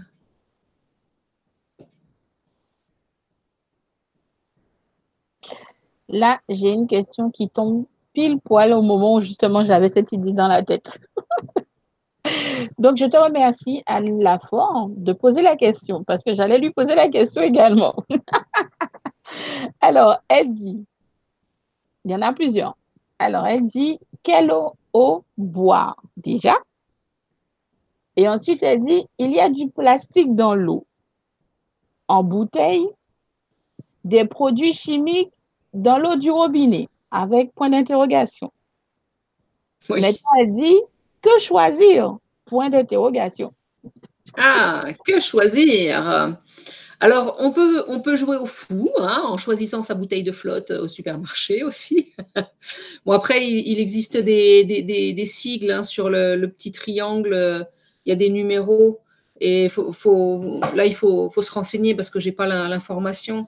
Mais euh, il existe, ça existe de 1 à 7, la numérotation il y a certains numéros, mais on trouve sur le, net, hein, il y a certains numéros, euh, deux seulement, je crois, euh, qui, où il n'y a pas de, de, composés qui se transmettent de, du plastique à l'eau. Mais ils sont quand même très rares. Mais il faudrait chercher sur, sur Internet pour savoir euh, dans... Ben, déjà, il faudrait qu'il n'y ait pas de bisphénol. déjà. Tout à fait. Ça, c'est la base. Ça, c'est la base. Et tout. Euh, pas d'aluminium. Oui. Déjà, parce que, mine de rien, euh, il faut savoir que quand ils, ils font leur recyclage et compagnie, il y a quand même un mélange de certaines choses au niveau chimique pour quand même que la bouteille soit quand même. D'accord? Parce qu'en réalité, le plastique, si vous voulez, ça fait un peu, vous savez, quand vous faites, euh, euh, quel exemple je pourrais vous donner de concret pour que vous puissiez voir? Oui, quand vous faites par exemple du caramel, vous voyez, mm. quand vous faites le caramel, vous laissez le caramel et tout ça, lorsqu'il commence à brunir, euh, vous le sortez. Bon, moi, je parle à, à la sauce de ma grand-mère. Hein. Elle le sortait, elle le mettait sur une plaque réfrigérée. Et elle, elle coupait des petits morceaux pour faire en fait des, des, des longs un peu, un petit peu longs, comme les carambars, si vous voulez. Et en fait, si vous voulez, la, le plastique même, la molécule plastique, quand il est chaud, ça fait ça, ça fait des filaments et tout. C'est pas quelque chose de solide en réalité. Donc, pour qu'il soit solidifié, on le mélange à d'autres choses pour qu'on puisse bien le tenir quand même euh, à la main, pour qu'il puisse tout contenir l'eau. Donc, qu'il n'y ait pas de bisphénol, c'est déjà pas mal. Oui, ça c'est euh, sûr. Après, c'est vrai que maintenant, avec toute la législation soi-disant euh, autour de ça, soi-disant encore, euh, au niveau de la numérotation, là aussi, il y, a, y a un sujet à controverse, je dis. On est bien d'accord. On est bien. Il y a un sujet à controverse. Mais moi, je dirais que s'ils si avaient laissé les bouteilles en verre comme avant, ça serait très bien. Ce serait parfait. Alors, il y, a, certains départements français qui sont en train de, ils sont en train de réintroduire la consigne en verre pour, euh, pour les bouteilles. Et euh, je pense que c'est une très bonne idée. Pour l'instant, il n'y a que trois départements français où ils sont en train de faire euh, l'essai et ils verront par la suite si, si, si, les gens se mettent, prennent le pli de la, de la consigne en verre. Donc, les, les, verres seront lavés et non pas refondus comme, comme, les, comme les poubelles à verre qu'on peut avoir un petit peu partout. Et je pense que c'est une, très bonne idée parce que le, plastique, le problème, c'est que suivant où il a été stocké, s'il est de nouveau à des sources de, chaleur, à l'extérieur ou dans des hangars qui sont absolument pas réfrigérés et autres, les, polluants des bouteilles plastiques vont dans l'eau. Donc, euh, on, se retrouve avec le même type de problème. Dans l'eau du robinet, bien souvent, l'eau du robinet, elle est traitée. Donc, il existe beaucoup de, solutions. Euh, il existe bien les, les il existe les, centrales carrément qu'on fixe sur l'arrivée d'eau. Euh, nous, malgré qu'on ait une eau qui soit de bonne qualité ici, euh, malgré tout, on a trois filtres qui sont branchés sur l'arrivée d'eau directement à la cave pour avoir une eau la, plus, la plus indemne possible de, substances. Donc il y a, ces différentes euh, choses-là. Mais si vous avez la possibilité de trouver de l'eau en bouteille, préférez l'eau en bouteille en verre. En verre. Et si euh, l'eau du robinet est à peu près buvable, utilisez des filtres. Quel que soit le, moyen que vous utilisez, euh, je pense qu'il faut utiliser des filtres. Et après, y mettre de l'intention, lui redonner vie en la faisant tourner dans la carafe euh, moi, j'ai un petit, euh, ici à l'atelier, euh, j'ai un, un, petit lavabo et je me sers l'eau au robinet. J'ai mis une, attention directement sur le robinet. Comme il y a un petit mousseur, j'ai décidé que le mousseur, eh ben, c'est des, des, des, particules de lumière qui vont dans, dans l'eau. Donc j'ai mis l'intention sur, sur mon robinet. Donc quand je me sers un verre d'eau, je sens la différence par rapport au robinet de la cuisine, par exemple. mais c'est vrai que pour, pour, dire quelle eau boire, euh, c'est un peu compliqué. C'est un petit peu compliqué de, de, pouvoir dire quelle eau boire. Il y a certaines grandes villes où l'eau est très bonne, D'autres, c'est imbuvable, on ne peut pas boire ce, genre de choses. Donc, les gens prennent de, l'eau en bouteille et je peux comprendre. Mais à ce moment-là, faites attention aux contenants et si possible, des, contenants en verre. Et si vous n'en trouvez pas, renseignez-vous bien sur les numérotations justement qui sont qui sont sur les bouteilles euh, pour pouvoir avoir le, moins d'impact possible sur votre, euh, sur votre santé. Et euh, arrangez-vous pour que votre bouteille, elle reste pas des heures dans la voiture surchauffée, parce que ça, c'est une catastrophe. Pareil, la bouteille d'eau dans le frigo, on est pareil, hein, on est sur le même truc. Hein. Le froid, il peut faire transférer des molécules de, de, matière plastique dans, dans l'eau. Donc, pour ma part, à utiliser avec parcimonie la, bouteille plastique. Ça, ça n'est que mon avis.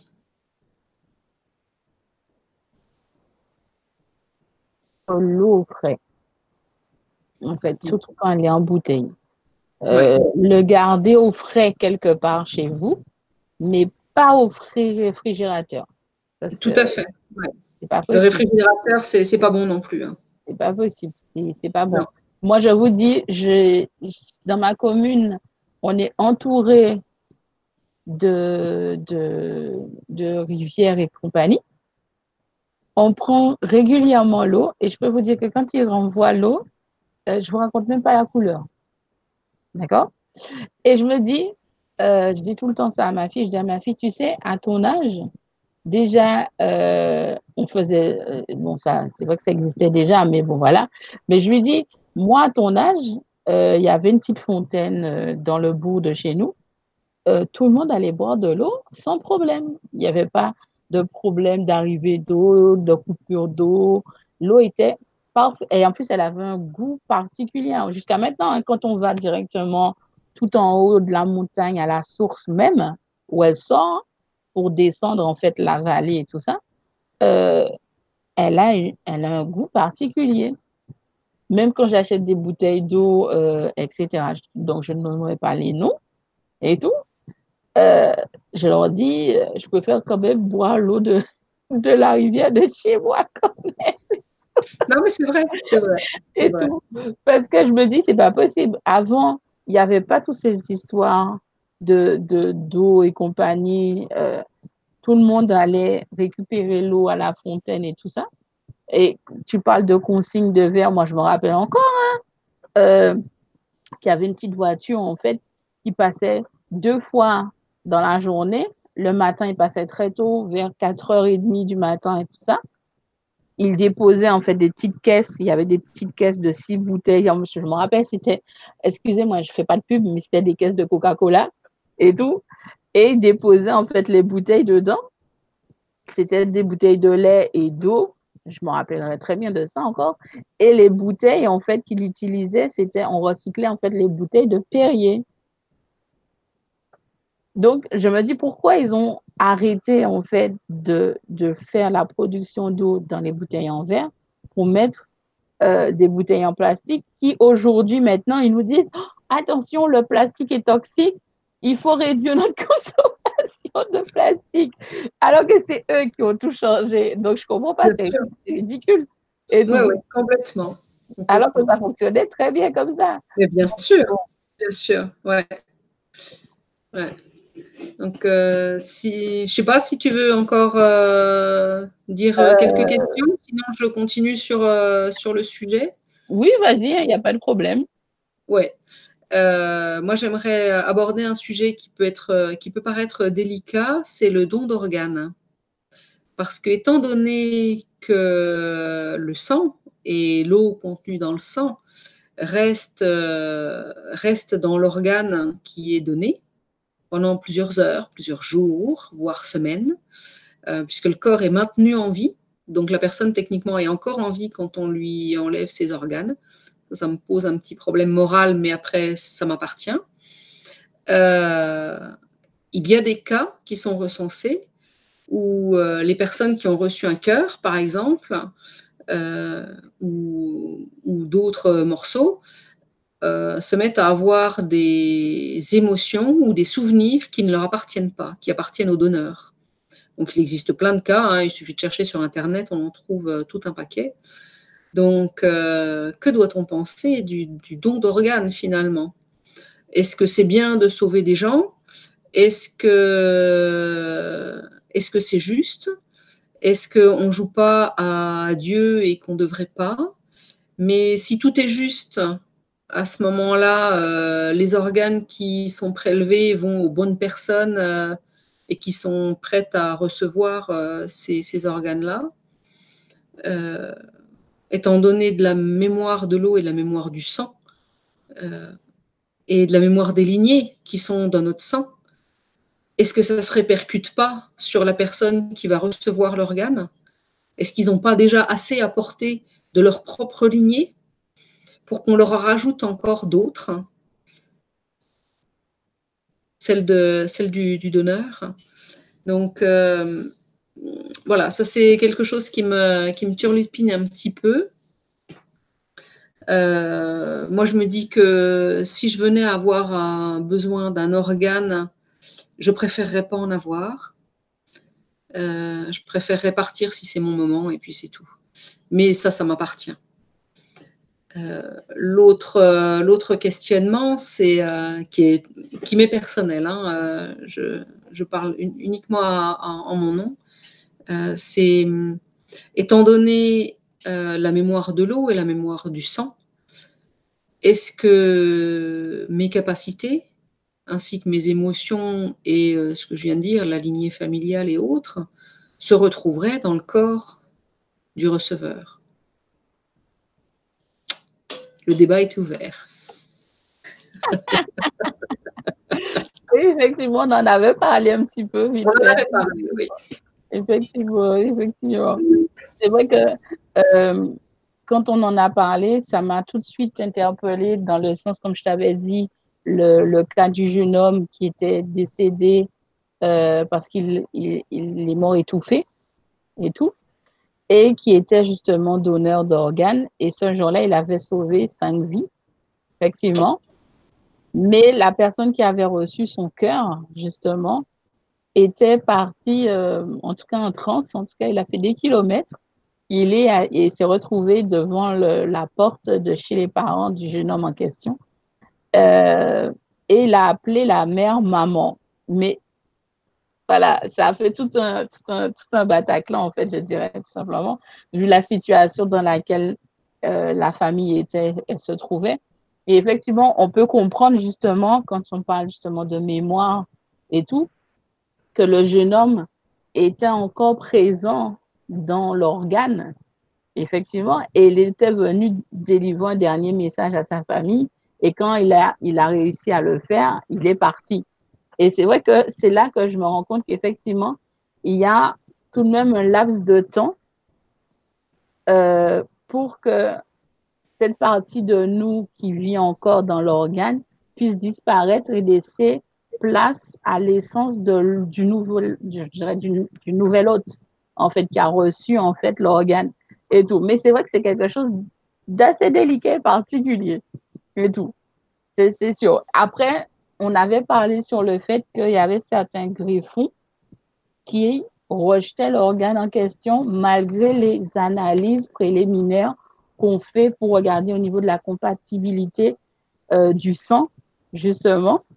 Et c'est là que je te disais, pourquoi ne pas regarder au-delà, justement, de la compatibilité sanguine, justement, par rapport au groupe sanguin et le résus, et de regarder, justement, au niveau des fréquences de la mémoire, au niveau de l'eau, justement, si c'est pas ça le problème qui fait que certains rejettent l'organe en question. Je pense que ça peut être, euh, ça, ça, peut être fait parce qu'il y, a des expériences. Il y a un prix Nobel d'ailleurs qui a, fait des expériences il n'y a pas très longtemps de ça. Euh, ils ont envoyé, euh, donc il y a une partie des, des, scientifiques qui étaient à Paris et l'autre était à, Marseille. Et ils ont envoyé l'énergie sous forme d'onde dans l'eau. Et ils ont envoyé l'onde en elle-même euh, directement par Internet et à, Marseille, ils ont envoyé l'onde reçue dans l'eau, ils ont analysé l'eau et il y avait, au départ, il y avait une personne malade. Hein. donc l'onde, les ondes, les énergies de cette personne-là ont été numérisées, on va dire ça comme ça. après, on peut rechercher, on peut retrouver le, cas en lui-même. Hein. Et, à Marseille, ils ont mis euh, l'onde qu'ils ont reçue dans de l'eau, ils ont analysé l'eau, ils ont retrouvé dans l'eau la, maladie du, patient de Paris. Donc, euh, ils savent le faire. Ils savent le faire. Et ce n'est pas, euh, pas des ondis, ce n'est pas des croyances. Là, la plupart des gens ont, besoin de preuves scientifiques. Et là, ce sont des scientifiques qui se, qui se sont amusés, entre guillemets, à ça. Donc, euh, il y a réellement un, impact euh, au niveau euh, des ondes. J'avais relevé, il faut que je mette des yeux en plus, j'avais relevé quelque chose de très important à, ce sujet-là.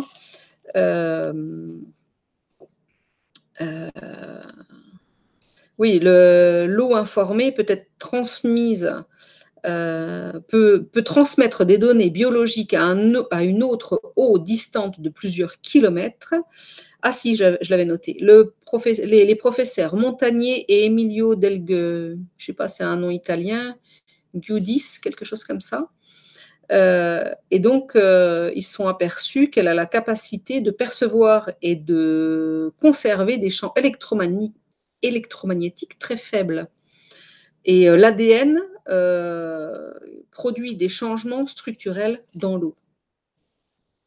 Donc euh, là-dessus, euh, voilà, je, je m'étais dit, il faut quand même que je fasse une petite recherche pour vous donner un truc un peu plus précis. Mais ils ont remarqué que la structure ADN, on pouvait la mettre dans l'eau et l'envoyer et, euh, et, retrouver cette structure ADN et donc les maladies et les pathologies. Donc on pourrait travailler, tous les, tous les chercheurs pourraient travailler ensemble sans, sans trimballer le patient lui-même, simplement en informant de l'eau et en, envoyant, euh, en, envoyant l'énergie, la, vibration dans, l'eau. Ou en tous les cas, euh, ils peuvent la reproduire euh, en l'envoyant par, par les réseaux, Internet et autres. Et ils la balancent dans l'eau, ils analysent la, flotte de l'autre côté et ils retrouvent les mêmes trucs. Donc, ils pourraient travailler ensemble sans, disséquer, sans euh, disperser le monsieur en question, le patient, euh, et, pouvoir travailler et, aller vraiment euh, dans, ces directions-là. Ben, on, a, on a des réactions. Je vois par exemple qu'il y, avait, il y a Véronique Emma qui dit le don d'organes va beaucoup plus loin que cela, car l'âme du donneur est défragmentée et dans certains cas n'a quasi aucune chance de rejoindre la lumière. Le cœur est le siège de l'âme. Oui. Là, euh, du coup. oui, oui, non, mais tout à fait. Mais j'attendais des réactions, justement. J'attendais des réactions par rapport à ce sujet un petit peu épineux. Mais euh, c'est vrai que l'âme a du mal à sortir, puisque l'âme, elle choisit un corps. Donc, euh, si l'âme, elle choisit un corps, et que ce corps, on le, on, le, on l'éparpille dans différents autres, l'âme, elle ne peut pas sortir ou en tout cas, euh, elle peut pas partir intégralement parce qu'il reste des bouts qui sont, incarnés. Donc, euh, si l'âme, euh, son plan A, c'était je sors et puis j'ai prévu une autre incarnation après, ben, faut qu'elle décide un plan B parce que, parce que nous, en tant qu'humains, on a décidé autrement. Attends, on te pique un bout et puis. mais du coup, tu pars pas, pas entièrement en tout cas. Donc l'incarnation suivante, elle ne peut pas se faire, effectivement. Oui, en plus, c'est intéressant ce qu'elle dit parce que euh, elle est en train de dire que dans la tradition hindoue, il veillait le corps et attendait sept jours que l'âme se retire en totalité des cellules avant les funérailles. Ensuite, elle rajoute, c'est à la conscience qui part de se retirer de dons enveloppe avant de s'incarner ça, ça, ça, ne s'est pas fait un. Alors attends, je ne comprends pas ce qu'elle a écrit. Ça ne s'est pas fait un, deux heures, en deux heures, mais on va de même pour le départ. Une âme est un être extrêmement précieux à respecter jusqu'à la dernière seconde. Pourquoi, d'après vous, le slogan de l'année dernière était Don de vie écrit à trois reprises euh, Et elle va plus loin. Elle dit exactement cela explique le phénomène du membre fantôme pur, ceux qui ont perdu un membre. Oui. Oui, oui, bien sûr, ça va beaucoup plus loin que ça. Quand on enlève un membre, le corps, énergétiquement, il a besoin que ça circule à nouveau. Quand il y a une jambe qui est coupée, ça m'est arrivé une fois de faire un soin sur un monsieur dont, le, bas de la jambe avait été euh, coupé, où il avait des douleurs donc euh, du membre fantôme. Euh, c'est parce que le corps, il réclame les, racines, parce que les racines énergétiques ne descendent plus. Donc, il n'y a, plus l'irrigation de, la racine qui descend et de la racine qui est informée de nouveau par la terre pour remonter. Donc je lui ai fait, euh, je, lui ai descendu des racines énergétiques directement depuis le, genou pour que ça puisse descendre et que son corps puisse être informé à nouveau par l'énergie de la terre qui, remonte. Mais on est sur, euh, sur les mêmes choses.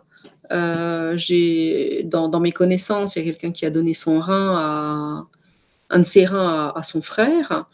Et euh, pendant très longtemps, quand son frère avait une, émotion, lui, ou lui manquait ce rein, puisque c'était son organe, euh, ressentait, euh, ressentait l'émotion. Puisque, en, plus, les reins, les reins, on est sur, le, sur les mémoires, sur les, les, émotions anciennes. Donc, toutes les émotions que, que l'un avait, avait vécues, en donnant son rein, l'autre les, ressentait aussi. L'autre les portait, les émotions de, de, son grand frère. Donc, euh, le don d'organes, euh, ouais, c'est un, sujet euh, délicat. Oui, ça c'est vrai, c'est un sujet très délicat, surtout que on parle de défragmentation de l'âme. Complètement. Et tout. Donc, euh, et c'est vrai que quand elle parle de, du rite hindou, c'est vrai que chez nous, effectivement, chez nous, euh, aux Antilles, on attend un certain laps de temps avant euh, d'enterrer, en tout cas, la personne. on veille sur la personne pendant, pendant au moins 4-5 jours, voire même plus, des fois, ça dépend. Et, effectivement, étant donné que quand tu, tu veux faire du, on va dire, des prélèvements d'organes, mm dire que tu, tu, as quand même une heure, une heure et demie max, selon les organes, pour les prélever sur le corps. Donc forcément, tu vas pas laisser, pour laisser les gens charcuter un membre de ta famille et autres, tout en sachant qu'il est encore à l'intérieur, en tout cas que son âme est encore à l'intérieur. C'est ça. Et qu'il va se, se retrouver à, à éparpillé. Éparpillé. Parce que euh, il faut pas oublier une chose, c'est que lors du don d'organes, euh, ils maintiennent le corps artificiellement en vie pour que l'organe soit euh, viable. Donc, euh, techniquement, l'âme est consciente qu'on est en train de lui enlever des bouts. Ça passe pas par le mental, ça passe pas par. C'est vraiment l'âme qui est consciente qu'on est en train de lui enlever des morceaux et, que son qu'elle va se retrouver éparpillée. Donc, comment elle fait après pour euh, se rattrouper, se rassembler? Euh, Ça, je me suis pas posé la question encore. Je sais pas, je vais demander.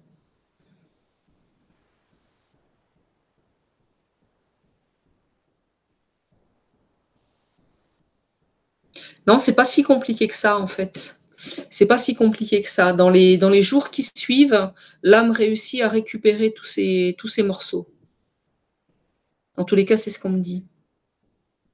Oui, parce que ça revient justement à ce que je te disais par rapport à l'histoire du jeune homme. Tout à fait. Une question de laps de temps, en fait. C'est le temps. Exactement. Euh, entre le, le moment où on prélève l'organe et le temps où euh, va s'écouler où la, la, petite empreinte, l'essence de l'autre est encore présente, combien de temps ça met exactement pour disparaître et pour laisser place complètement, euh, je dirais, à, à l'essence de l'autre pour qu'il puisse, euh, on va dire, s'approprier ce nouvel organe qu'on lui a donné? C'est ça. Il y a un laps de temps pour. Euh, voilà. Par contre, je, je, je, vois qu'il y a une question par rapport au don, de, euh, par rapport au don du sang. Oui. Et je me dis, le don du sang, c'est pas pareil que le don d'organes. Non, non, non, c'est pas pareil. Le don du sang, à savoir que le sang, il réagit entre 5 et 7 heures encore. En tous les cas, c'est ce qu'on me dit, entre 5 et 7 heures après, euh, après le prélèvement. Il réagit encore à la personne. Donc euh, voilà, quand, euh, quand, on a quand on nous transfuse, euh, quand on nous remet du sang de, de, quelqu'un d'autre, normalement il n'y a plus rien dedans. Enfin, il n'y a plus, euh, il y a plus l'énergie de, la, de la personne dedans.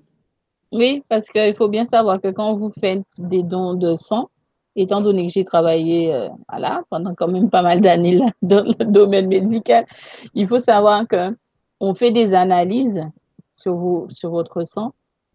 On, passe quand même à la centrifuge votre sang. On récupère les plaquettes qui sont importantes euh, au niveau de la médecine, en tout cas vos plaquettes. Et tout le reste, les globules rouges, etc., on les met euh, bien évidemment euh, à nouveau en pochette et on les congèle. Et c'est là que je me dis, vive les cristaux de glace qu'il y a dedans, puisqu'il y a de l'eau. c'est ça. Sinon, on ne pourrait pas le congeler. Et tout, parce que franchement, je me dis, est-ce qu'ils sont au courant que c'est grâce à ça que le sang reste, on va dire, à bonne température et se conserve bien? Voilà. oui, oui c'est ça. C'est parce qu'il y a de l'eau dans le sang qu'on peut, le, qu'on peut le congeler et le conserver. Sinon, on ne pourrait pas faire de, de don de sang à part en direct. Ah, il y a, quelque chose d'intéressant qui, euh, qui dit le souci, c'est que l'âme du donneur, s'il est décédé, se réincarner dans l'autre transplanté et créer un déséquilibre. Je ne dirais pas qu'il se réincarne. non, il ne se réincarne pas, non, du tout. Du tout, mais il y a une partie de, de la mémoire, euh, je pense, hein, il y a une partie de la mémoire cellulaire euh, qui va dans le, dans le receveur. Il y a une partie de la mémoire cellulaire du donneur qui va dans, dans le receveur. Ce n'est pas une réincarnation du tout, puisque ce n'est pas l'âme. C'est vraiment euh, uniquement au niveau des, lignées, euh, des lignées et de, l'émotionnel de, de, la personne décédée. On ne parle pas du tout de réincarnation là. C'est intéressant. Il y a Bafa qui dit Pensez-vous que les transhumanistes nient l'existence de l'âme et les mémoires liées des cellules? Eh bien, je, ne, je n'ai pas la réponse. Parce que les transhumanistes, je ne sais pas ce que c'est.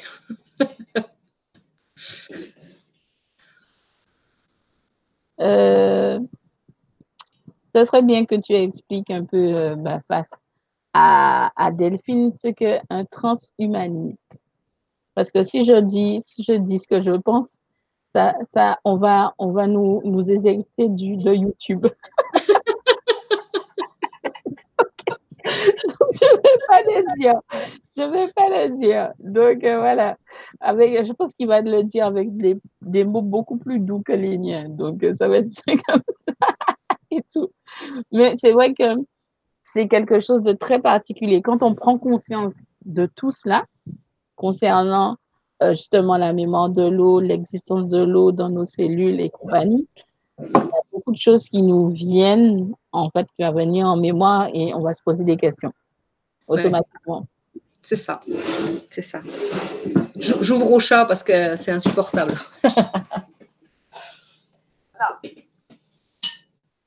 Alors, deux minutes, je suis pas loin.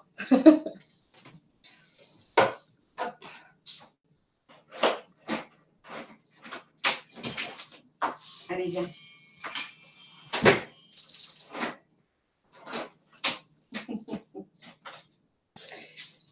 voilà. Comme ça, elle arrête de gratter à la porte. Alors, il y a Véronique Emma qui dit c'est tout de même une violence inouïe pour l'âme et, et elle a ça de plus dans ses mémoires. C'est juste effroyable. Ensuite, elle dit Pensez-vous que cette même âme puisse s'incarner dans un nouveau corps qui développe les maladies en lien avec les dons passés? Et elle rajoute plus loin encore, ou oui, les transhumanistes ni l'âme, ils favorisent les humains. C'est un mélange de synthétique et d'organique. Les vaccins y contribuent par les nanotechnologies. Hmm. Alors, il y a plusieurs euh, questions là-dedans. Viens là, viens là, ma belle. Voilà, le chat. Euh, il y a plusieurs questions là-dedans où j'ai plusieurs réponses en tout cas. Euh, l'âme ne, va pas garder en, mémoire euh, les maladies parce qu'il y a, comment je pourrais dire ça, une équipe de nettoyage. Il y a, des, il y a d'autres âmes de la lignée, des, des, âmes plus, plus éveillées qui viennent récupérer l'âme, l'accueillir et euh, il y a une période de, nettoyage. Je l'ai vécu très, très récemment puisque mon père est décédé il y a quelques mois. Donc euh, mon grand-père que je connais euh, que de l'autre côté, je ne l'ai jamais connu de son vivant, est venu plusieurs fois me dire je t'amènerai ton père quand on aura fini de nettoyer ses colères. Donc, il n'y a pas que les colères qui sont nettoyées, puisqu'il était malade et il y avait beaucoup de choses mais euh, il y a eu des, gros nettoyages de faits et il me l'a présenté. Il me l'a ramené plusieurs mois après euh, son décès. Et euh, sur le coup, je n'ai pas reconnu la vibration de mon père. Quand je lui ai demandé, mais qui t'accompagne? Il m'a dit ton père. Donc, j'étais assez étonnée parce que sa vibration avait complètement changé de par le nettoyage que ces âmes-là ont ont fait sur lui. Donc, euh, on ne trimballe pas d'une incarnation à l'autre. L'âme ne garde pas euh, en mémoire, ou si elle garde en mémoire, c'est uniquement, euh, uniquement parce que ça sert, ça sert à, sa propre évolution. Ça va être une information, simplement. Ça va pas être un traumatisme. Ça va être une information qui va l'aider à grandir et à, avoir une évolution euh, plus importante. Voilà ce que j'ai sur, euh, sur ce sujet-là. C'est intéressant parce que Xavier euh, de Luca dit Moi, aujourd'hui, j'ai envie de croire que le corps physique reste juste un véhicule de la matière et que l'âme est assez intelligente pour ne pas être atteinte par le don d'organes. Eh ben, euh, c'est une très bonne réflexion, je trouve, parce que effectivement, l'âme, euh, l'âme est tout à fait euh, consciente de, ce qui se passe.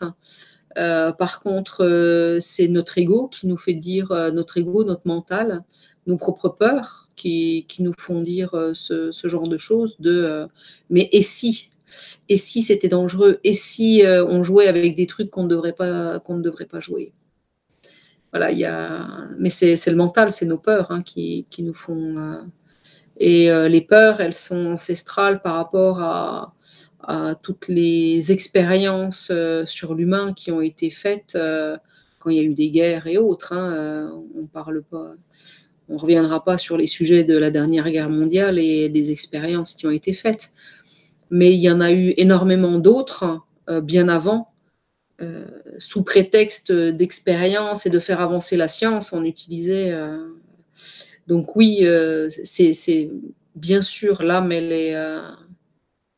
est, suffisamment intelligente et suffisamment évoluée pour, pour être d'accord avec, avec la dispersion des, organes du moment que la personne est décédée. Parce que il y a aussi des, des, cas épouvantable où il y a des, gens qui sont euh, kidnappés juste pour qu'on leur pique des bouts.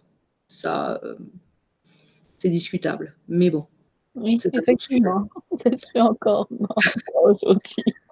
Mais c'est vrai que ce que tu dis, Xavier, euh, Xavier de Lucas, effectivement, euh, moi, je, je, moi, je suis donneuse d'organes. Ça fait quand même une bonne, un bon moment que je me suis mise sur la liste parce qu'il faut choisir.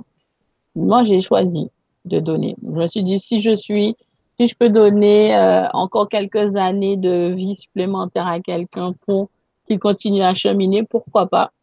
En tout cas, c'est comme ça que j'avais pensé à ça.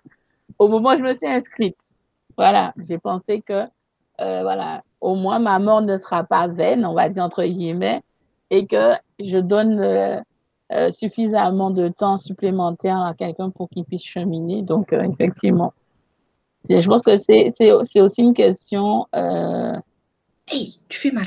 Personnelle. En oui, ce de choisir si on accepte ou pas. Voilà, tout simplement. Oui, tout à fait, tout à fait. Mais de ne pas laisser les autres le faire à votre place. Voilà, c'est surtout ça. c'est surtout ça. Après, il y a Véronique Emma qui parle du champ informationnel. Du champ informationnel. Ben, on est sur, euh, sur une vibration aussi, et donc euh, la vibration va impacter le, le receveur forcément. Le, le champ vibrationnel, donc c'est une vibration.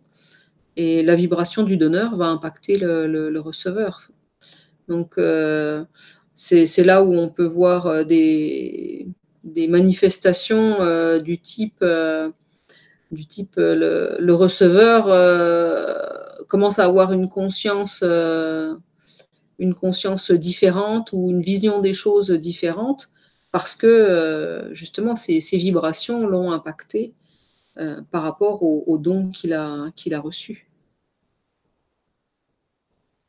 ça c'est vrai, parce que j'ai vu plusieurs reportages justement qui parlent euh, justement des gens qui ont reçu des organes griffés ou même qui a eu justement des transfusions sanguines et qui disaient que après ça, après avoir vécu cette expérience-là, ils ont changé. Leur façon de vivre, etc. Ils ont vraiment changé. Pas pour une question de peur de, de rejeter l'organe ou, ou etc. Mais c'est vraiment où ils parlent du fait que après cette expérience-là, ils savent pas ce qui s'est passé, mais en tout cas, ça a déclenché quelque chose chez eux et ils ont changé de comportement, ils ont changé leur regard sur la vie, etc et ils ont carrément changé de style de vie et ça me fait waouh. Je me dis, ça en vaut la peine. Alors, moi, je triche un petit peu parce que je, sais à peu près quand est-ce que je décolle. et euh, honnêtement, ça vaudra plus le coup de me piquer quoi que ce soit. oui, voilà, c'est ça, effectivement. Mais bon. J'avais eu cette conversation avec ma tante parce que ça, voilà, ça, ça me questionnait. Et puis elle me dit, tu sais, moi je vais avoir 80 ans, moi c'est pareil. Ça vaut plus le coup qu'on me prenne quoi que ce soit. et puis si c'est mon heure, ben je pars et puis c'est tout. voilà. Donc voilà, en tout cas, euh, c'est un, un, merveilleux et grand moment, en tout cas, qu'on a passé avec toi autour de la mémoire de l'eau et de ses implications dans nos vies. Oui et qu'on a aussi euh, du travail à faire sur nous par rapport à nos paroles et nos pensées également. Tout à fait. Et tout, je pense qu'on a bien compris les choses et, et que je pense que ça va nous faire pas mal travailler, réfléchir euh, à tout ce qu'on a pu entendre et comprendre aujourd'hui. Ouais. Donc, je euh, rajoute encore une petite chose à, ce sujet-là par rapport aux mots qu'on utilise. Mmh. Euh, ne pas oublier que l'univers nous exauce en permanence. Donc faites attention à ce que vous demandez.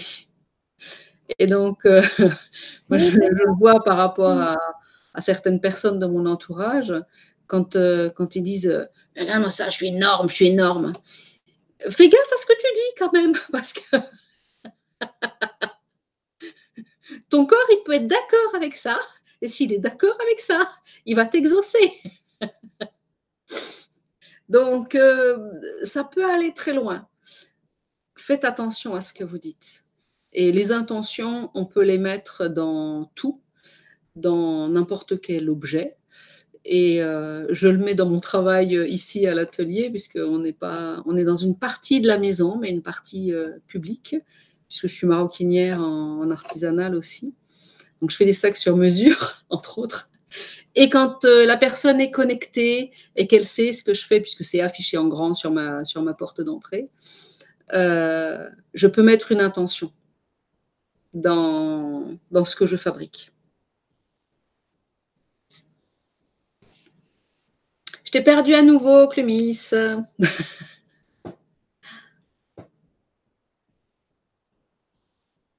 T'es plus là? Le fil de la maroquinerie, c'est quelque chose qu'on va peut-être discuter bientôt avec. Voilà, donc euh, la maroquinerie, et donc je peux créer, euh, je peux créer en conscience, ce qui permet d'avoir euh, une vibration particulière dans, ce qu'on me demande de faire. Voilà.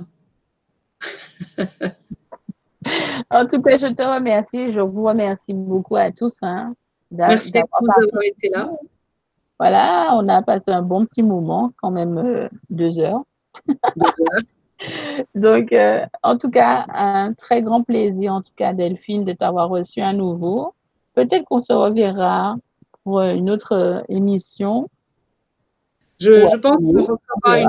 Euh, ouais, on, en discutera toutes les deux, mais je pense qu'on refera une, émission sur euh, un genre de, questions-réponses. Euh, je demanderai à mes guides, je demanderai à vos guides, voilà, pour pouvoir répondre à, vos questions sur, sur les sujets qui, vous intéressent. on verra ce qui se présente. Voilà. Ça va être super sympa. Ben, on va vous préparer ça tranquillement avec Delphine. Voilà. Eh bien, sur ce, je vous souhaite une agréable soirée à toutes et à chacun. Et n'oubliez pas que vous avez le replay de toutes nos émissions du Grand Changement. Alors profitez-en et à très très bientôt. Bye à bientôt.